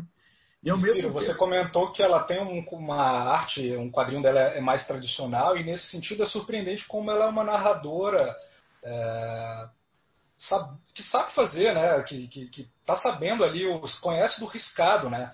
É um quadrinho, uh, enfim, muito pare, mais pro padrão do quadrinho europeu, né? E muito bem executado, assim, né? Para um, um quadrinho, digamos, para uma estreante, assim, ele é ele é uma baita de uma surpresa, né? Não, ele tem, ele tem realmente um padrão mais europeu. Ele é um álbum, né? Ele seria um álbum, né? A gente chamaria de um romance gráfico hoje, mas ele é um álbum no estilo europeu que vai justamente contar a história desses personagens que estão envolvidos nessa, né, né, com, essa, digamos, é, é, pre, é, dessa primeva gentrificação da cidade de Porto Alegre, porque questões de interesses financeiros, classes sociais, racismo, etc. Né? Então, além de ser, obviamente, o quadrinho tem um padrão mais clássico, mais direto, narrativo, isso não é nenhum demérito, obviamente. Né? Eu sou fã de narrativas clássicas, já defendi isso várias vezes na Raio Laser, né? como que é importante manter certos padrões clássicos de clareza, de transparência, de, de equilíbrio, ordem, né? harmonia nas composições narrativas dos quadrinhos né? Que eu acho que também é um bom beabá para depois poder desconstruir, né? O Wagner William tá pirando o cabeção lá no, no, no Silvestre, mas no, nos primeiros quadrinhos dele ele é um pouco mais convencional, né? Então, e não quer dizer que a Ana Luísa também precise seguir esses caminhos, que você pode ser um mestre também das formas clássicas. Eu acho que é um, que é um caso, né? Então, e, e, e, e também ele tem um, um valor que é muito importante, que é o de reverter essa, essa posição da, da história, né? Assim, de, por exemplo, eu estou falando do Osman, mas quem está contando a história de Paris, de quem foi expulso da, né, dos, dos, chamados miseráveis, né, até o, que foram expulsos da, do centro da, da, cidade quando se modernizou a arquitetura e o urbanismo da cidade, né? Então essa inversão de papéis históricos, né, ela, ela é fundamental para a gente é, para a gente poder é, reavaliar o passado de maneira a dar esse, esse, esse protagonismo. Mas, além disso, a arte da Ana Luísa é uma coisa à parte, né? Ela utiliza, acho que, várias técnicas mistas, né? Talvez incluam é, guache, finalização digital, é, nanquim, assim, né? Lembrou um pouco a arte do Lelis, né? Que trabalha muito com aquarela, né? E... Já eu lembrei de um outro, imagino que conterrâneo dela, né? Que é o Edgar Vasques, né? É, clássico, autor gaúcho é, de tirinhas e, e também de, de, quadrinhos, né? Me parece muito os trabalhos mais recentes dele, né? É, é um autor até um tanto quanto esquecido, né? Mas que eu sou fã, gosto muito da produção dele, desde o Rango até as coisas que ele fez como uh, os Cidades Ilustradas de Brasília que ele fez, né? E ele tem também uma HQ aí uma, uma curiosidade, ele tem uma HQ também histórica sobre Porto Alegre, que é uma a, a reconstrução em quadrinhos de um caso emblemático, chama Tragédia da Rua da Praia em quadrinhos, né? Só que é um quadrinho em PB. Então, assim, é, é, não é colorido tal como o da Ana Luisa Coller e, enfim, como outros trabalhos que o, o Edgar Vasquez tem em quadrinhos, né? É, enfim, eu ela, me, me intrometi aí, Ciro. Continua aí. Vamos ver se ela, se ela tem realmente Vasquez como referência, é possível, né? Mas é um quadrinho muito que também é, é, é, recomendado dentro de um outro espectro. De certa maneira, ele é, ele é oposto, como eu estava disse no começo, ele é oposto ao Supermercadinho Brasil, mas ele também está investigando as origens né, históricos, sociais, do dissenso que nós temos enquanto sociedade hoje em dia, né? Do, é, e, e, e, esse era o último quadrinho que a gente tinha para comentar, né? Assim, vocês que começaram o papo aí, o Márcio Dandara, é, querem conseguir amarrar essas pontas todas aí que a gente levantou nessa, nesse podcast? Eu não sei se tem pontas para serem amarradas, não. Eu acho que o negócio é deixar elas soltas, que elas ainda vão correr por muito tempo. Mas uma coisa que eu estava pensando quando o pessoal trouxe o. Quando o Pedro, na verdade, trouxe o Leandro Assis, né? Foi que é, nessa nesse apanhado que a gente fez, nessa reflexão a respeito da cena é, atual de quadrinhos brasileiros, a gente não, não, não falou justamente sobre essa produção que, que é publicada na internet, né, que é publicada virtualmente, principalmente se utilizando de redes sociais. O Leandro publica muito no Instagram, basicamente no Instagram.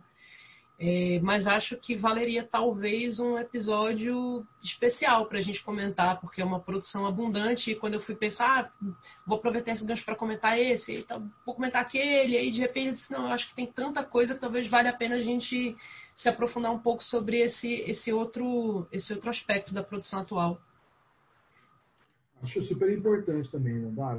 Esse, esse negócio. A gente teve um episódio, um dos primeiros, eu acho que foi uma live, né? Não lembro mais, já tudo se confundiu, que a gente falou de um pouco de quadrinho na internet, mas não especificamente dos brasileiros, mas tem esse momento mesmo brilhante, onde, sei lá, uma das grandes críticas que está sendo construída do pensamento tem sido feita em quadrinhos e na internet, essa coisa mais né, dia a dia ali, os caras estão dando conta de um recado é, é, federal e merece mesmo a gente fazer um lasercast exclusivo sobre isso.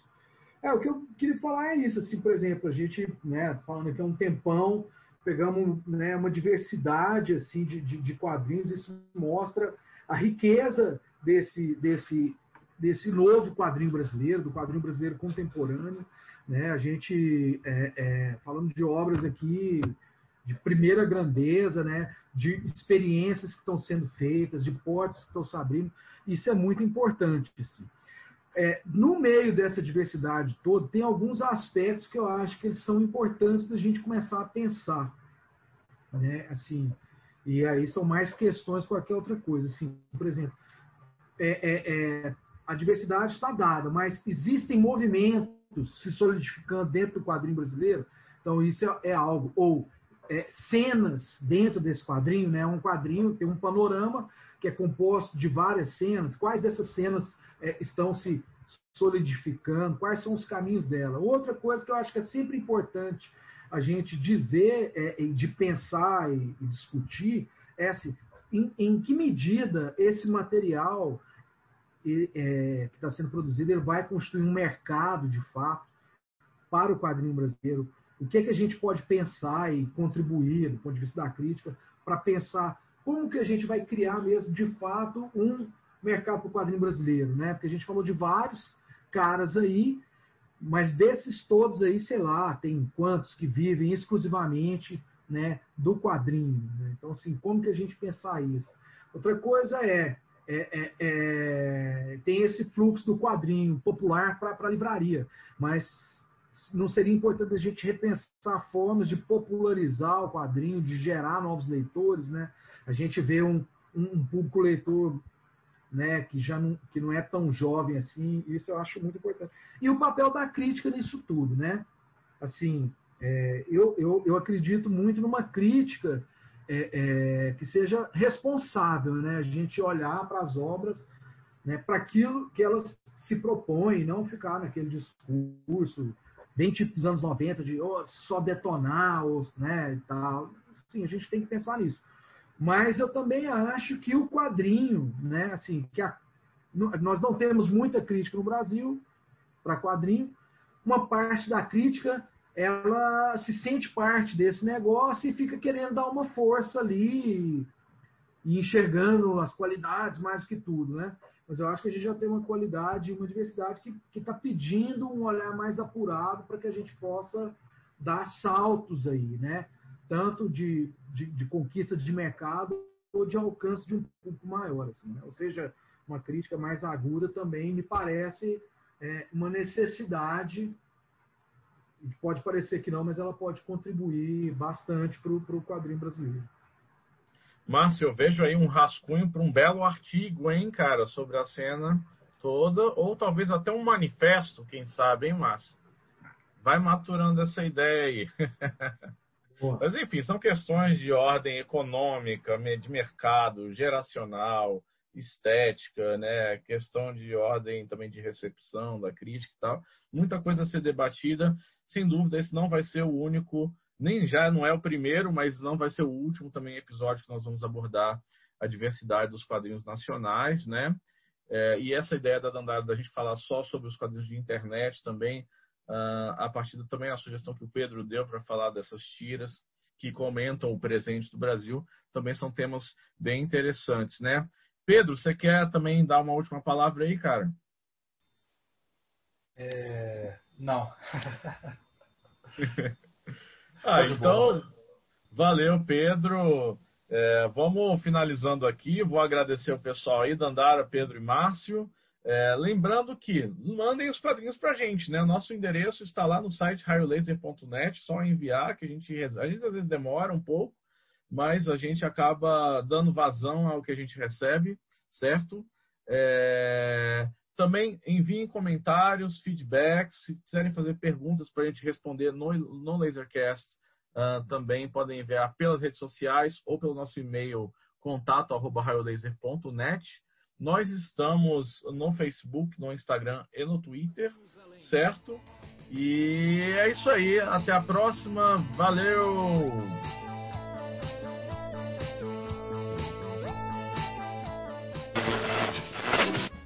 Raio Laser é Ciro Inácio Marcondes, Pedro Brant, Márcio Júnior, Marcos Maciel de Almeida, Dandara Palankoff, Bruno Porto, Lima Neto.